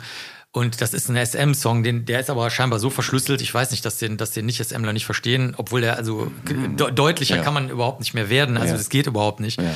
Ähm, und so, das ist eher so meine Beziehung dazu, dass, dass ich da, also der war ja auch ultra depressiv, also der war ja so depressiv, der hat ja auch alle Erscheinungen bekommen, die die Depressiven oft haben, schwerste Rückenschmerzen, der konnte ja kaum noch, der hat ja die letzten Konzerte, hat er oft ganz oft gekniet, auch nur noch, weil er weder sitzen noch stehen konnte, dann hat er im Knien teilweise gesungen, das habe ich selber gesehen mit eigenen Augen, also ich war beim Konzert. Krass. Und ähm, das war, also der war, der war super, super, super depressiv und, mhm. und äh, alles. Und das ist die Wolke, also Depression, SM, ähm, Bindungsstörungen so da. Äh, und als dann We Wanted Darker rauskam, das glaube ich, das fand die Bianca eher äh, gut, weil die mhm. kannte den überhaupt nicht. Mhm. Und hat dann darüber sich sozusagen von, der no von dem Neuen in das alte Material so ein bisschen reingearbeitet. Also ich kam von dem alten Material und ja. dem Szene-Ding ja. und dem, als er noch ein jüngerer Mann war mhm. und, und das alles verwegen und, und mhm. äh, dichterisch war und sie kam dann von einem anderen Ende. Mhm. Ähm, die Schwarzszene, die ist in Deutschland ja seit den 80er Jahren äh, ja ungemein populär und auch sehr groß eigentlich. Also als Jugendlicher im Ruhrgebiet habe ich das so ein bisschen auch zwischen dem Musikzirkus in Oberhausen und dem Zwischenfall in Bochum mitbekommen. Und ich hatte einen älteren Schulfreund, der Silke Bischoff und Wolfsheim und Deine Lakaien und so gehört hat. Also äh, teilweise ja wahnsinnig populäre klassische, Künstler. Klassische ja, Klass, ja. Und von 1989 bis 2014, da gab es das Magazin äh, Zillow, was zum äh, Szeneorgan wurde. Und etwas später folgte dann schon äh, Gothic und das Sonic Seducer Magazin und ab 95 dann noch äh, ja das Orkus. Ähm, und das die, sind die, man sagt. Oder die, Entschuldigung. Die, ich weiß auch nicht warum. Entschuldigung, die Orkus. Gut. Warum auch immer. Das sind, aber das sind allein vier Magazine, die hauptsächlich die Szene zwischen Darkwave und Gothic, neuer deutscher Härte, Mittelalter-Rock und den dazugehörigen metallischen wie elektronischen Ausläufern im Auge haben. Hast du eine Theorie, warum sich all das in Deutschland derart immenser Popularität erfreut? Ja, schon. Also die alten Gruftis, die ja eigentlich aus diesen Gedankenkreisen heraus kamen, aber da irgendwie keinen richtigen Begriff für hatten, die haben das an, äh, sagen wir mal, Mittelschicht Bildungsbürgerwerte gekoppelt. Mhm.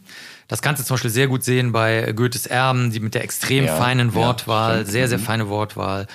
Ähm, oder dem musikalischen Anspruch, äh, den, äh, ähm, den du bei, äh, was nehmen wir denn mal, ähm, Moment, ich muss jetzt schnell schneiden, warte mal gerade. Ähm, Alles gut. Ach so, äh, bei Daniel Lakaien, ja, ja gerade ja, ja. den musikalischen Anspruch, den du bei Daniel Lakaien hast, mhm. äh, der, der sich eigentlich jedem erschließt, auch wenn du gar keine Ahnung von Musik hast. Das merkst du schon, dass das irgendwie ein bisschen feiner aufgebaut ist. Ähm, oder aber dann eben auch diesem ins künstlerische und brachiale gehende wie Leibach oder sowas. Das, geht nur in Deutschland. Also so, das, wenn du so an klassische Dichter denkst, die sich teilweise ja dann auch suizidiert haben, ne, also was weiß ich, Goethe gilt jetzt natürlich nicht, gilt jetzt eher als äh, äh, einer, der dann auch äh, lustig und das Trinken und das Leben und die Frauen so geliebt hat oder so. Aber natürlich sind das immer auch äh, sehr gedankenkreisende, depressive Dinge. Aber dann kannst du auch Kleist und Heine und Vene nimmst. Mhm. Und in, eigentlich wurzelt das da drin. Und das können Deutsche halt. Also Deutsche äh, mögen und fühlen sich halt auch wohl, das ist das Wichtige, in, diese, in dieser Mischung aus Nachdenklichkeit und äh, von mir aus auch Trübsal mhm. und äh, auch der Suizid. Und süßer Melancholie. Und die, das ist es ja nichts anderes, mhm. genau. Und das Ganze dann an Kunst ankoppeln, mhm. nämlich Dichtung und äh, Musik, das ist das. Ich meine, ehrlich gesagt macht der Till auch nichts anderes äh, von, äh, von Rammstein. Mhm. Äh, das, also das ist tatsächlich eine sehr deutsche Sache. Das merkt man auch daran, dass das ähm, für die anderen sehr befremdlich wirken kann am Anfang. Zum Beispiel habe ich Rammstein schon früh äh, als ich dann auch bei wissenschaftlichen Tagungen war, wenn dann Metaller da waren, die hast mhm. du ja mhm. kurz auch richtig erwähnt. Mhm habe ich, wenn die mich gefragt haben, was hast du eine gute deutsche Band, dann habe ich den Rammstein gegeben und dann waren die auch so wie, nee, also wirklich echt nicht, ne? Mhm. Das ist zu crazy und zu verrückt, auch wenn die die Texte dann verstanden haben und sich übersetzt haben, teilweise, ja, äh, also zum Beispiel ähm, du hast oder so, ne? Mhm. Wenn die den Witz dann verstanden haben, das fanden die zu krass irgendwie. Und äh, so habe ich eigentlich die Erfahrung gemacht, dass der aus Belgien kommt oder so, da hast du dann eher die, die diese ganze, also da ist das eher dieses Elektro-Ding schon immer gewesen. Oder schon, das heißt immer, also schon jahrzehntelang gewesen. Mhm. Ähm, in anderen Ländern hat sich das sehr gemischt, also meinetwegen jetzt Griechenland oder so, da, da geht das dann einmal quer durch. Ähm, in Polen oder so hatten die ja ursprünglich wenig Kontakt dazu, weil die erstmal aus diesem ganzen ähm, politischen ähm, Ostblock-Ding da äh, ja. ausbrechen wollten. Äh, Dänemark, Finnland, Schweden, die haben ja dann, also Dänemark will ich mal rausnehmen, aber Finnland, Schweden und so, da geht das ja eher ins Metallische oder Pagane dann teilweise. Mhm. Also das ist einfach eine ursprünglich mal deutsche Befindlichkeit gewesen mhm. und konnte, konnte dann hier, anders als in anderen Ländern, breitere Wurzeln, wenn man die Zeitschriften ja, jetzt mal nimmt, ja, äh, schlagen. Und natürlich, hier gab es auch sehr früh die Möglichkeit, das dann in Radiosendungen oder auch in Musiksendungen äh, schon zu besprechen, weil man gesagt hat, okay, wenn das schon eine Sendung über, nennen wir es mal Darkwave ist, mhm. dann muss man auch ein längeres Interview mal dazu machen, um das mhm. überhaupt verständlich zu machen. Ne? Wo, da gibt es zum Beispiel eine berühmte ein Videoclip bei YouTube, wo Deepish Mode auftritt bei ähm, Disco oder Hitparade oder irgend sowas, ich weiß nicht bei was, ja. oder bei Ingolf Lück oder irgend sowas. Ja. Und ähm, dann versucht er halt immer so deutsch zu sagen, so, ja, also bla bla bla bla und das Lied, äh, ne, ne, ne, so von alles dann, und dann sagt der Sänger von Liebe. Und dann so, ja, okay, und ihr seid doch sicher total aufgeregt, dass ihr jetzt in Deutschland seid und äh, bla bla. Und so, ja und so weiter. Und ähm, das, das ist halt lustig. Also die Deutschen versuchen halt dann, selbst wenn sie noch gar nichts davon verstehen, immer einen Zusammenhang herzustellen, das einzubetten und vieles mehr. Und das ist in den anderen Ländern halt nicht immer so gegeben. Oder wenn sie es wollen, haben sie andere musikalische Traditionen, auf die sie dann gerne zurückgreifen. Aber es ist, es ist, ich würde es wirklich in diesem wie hast du es gerade genannt, süße Melancholie, Bildungsbürgertum, ja, ja. Depression mhm. in diesem Umfeld ursprünglich verankern. Und was dann als zweite dazu kam, das ist die unausgesprochene Geschichte, die un unerzählte Geschichte, übrigens auch beim Tätowieren, ähm, ist halt echt diese BDSM-Geschichte, die dann zum Beispiel, ähm, ja, das sind, ja, okay, äh, ein paar Bands haben das ein bisschen aufgegriffen, mal eine Zeit lang, auch in Deutschland. Aber ähm, das Ganze spielte auch schon in wirklich teilweise dreckigen Clubs äh, sich ab. Also, mhm. und zwar, ich meine jetzt wenn du mit dem Taschentuch über den Boden gegangen bist, was ich mal gemacht habe, mhm. dann war das schwarz, nicht ein bisschen grau, sondern schwarz hinterher. Und ähm, das gab's auch. Das, und dieses BDSM-Ding ist auch was sehr Deutsches. Es ist ja auch nicht sehr umsonst von Batcave die Rede, oder? ja, nee, das, das ja. würde ich sogar noch äh, ins ja. Angloamerikanische okay. eher verorten, ja. das klassische Batcavige. Aber die, im Grunde genommen ist es dann, es passte dann, am Ende passte es in Deutschland zusammen, weil man da eine unglaublich hohe Toleranz hatte, was zum Beispiel ähm, sexuelle Subkulturen anging. Das, mhm. das war ganz merkwürdig. Vielleicht hing es mit diesem Nachkriegsding zusammen, dass man sagt, okay, man redet einfach nicht drüber. Also mhm. irgendwas passiert, solange man nicht drüber redet, bitteschön. Ne? Also da ist wirklich, das, das siehst du auch in den frühen Interviews. Ja. Also, wenn du dir die, es gab, es gab schon früh relativ viele Bücher, Interviewbände, soziologische Studien auch mhm. über schwarze Szene, Gothic und so weiter. Da siehst du das auch immer, dass es noch sehr viele Anknüpfungen an Rollenspiel, BDSM, mhm. überhaupt. Ähm, äh, gar nicht das, was man heute so sieht, einfach diese psychischen Persönlichkeitsbefindlichkeiten, die dazu passen, sondern mhm. wirklich, das, das, wurde immer versucht, in so einen großen kulturellen Zusammenhang ähm, äh, zu setzen oder, oder Szenenzusammenhänge, die aber eigentlich nicht ums trennscharf wissenschaftlich eigentliche gehen. Ja. Das können halt eigentlich echt nur Deutsche. Also Franzosen fänden es wahrscheinlich wieder zu lame irgendwie. Also die wollen dann noch, dass da noch ein bisschen mehr Schwung da drin ist. Also zum ja. Beispiel, wenn ich mit französischen DJs auflege, dann sind die immer ganz erstaunt, wenn ich die elektronischen Sachen mache. Dann sagen die, oh prima, das, das ist auch eher das, was wir dann in den Clubs machen. Mhm. Oder in Israel auch so. Ne? Da, da, da wollen die das auch nicht immer so melancholisch, langsam, schleichend haben, sondern wenn, dann soll es auch ein bisschen Schwung haben. Ne? Ja. Mhm. Äh, lieber Marc, ich danke dir vielmals für dieses aufschlussreiche Gespräch. Ich danke dir für deine sehr guten Fragen. Dankeschön. Ähm, liebe Zuhörerinnen und Zuhörer, wenn ihr auf dem Laufenden bleiben wollt, welcher meiner Gäste wann online geht, wie die Interviewsituation ausgesehen hat oder wie fotogen meine Gäste sind, sollte idealerweise den Instagram-Kanal des Visions Magazins abonnieren. Oder einfach meinen persönlichen, Jan Schwarzkamp. Oder beide. Klein, klein und zusammen. Oder beide. Ganz genau. Und dort gibt's nämlich immer Fotos und Infos zu allen Gesprächen. Ich hoffe, dass wir uns dann zur nächsten Episode von Der Soundtrack meines Lebens wieder hören. Bis dahin, bleibt gesund, euer Jan Schwarzkamp.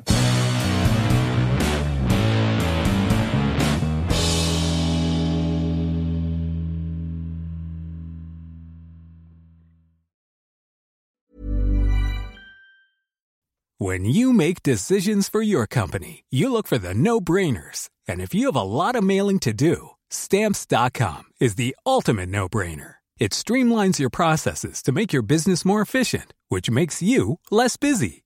Mail checks, invoices, legal documents, and everything you need to keep your business running with stamps.com. Seamlessly connect with every major marketplace and shopping cart. Schedule package pickups and see your cheapest and fastest shipping options from different carriers. With rates up to 89% off USPS and UPS rates. And with the Stamps.com mobile app, you can take care of mailing and shipping wherever you are. Make the same no brainer decision as over 1 million other businesses with Stamps.com. Sign up with Code PROGRAM for a four week trial, plus free postage and a free digital scale. No long term commitments or contracts. That's Stamps.com.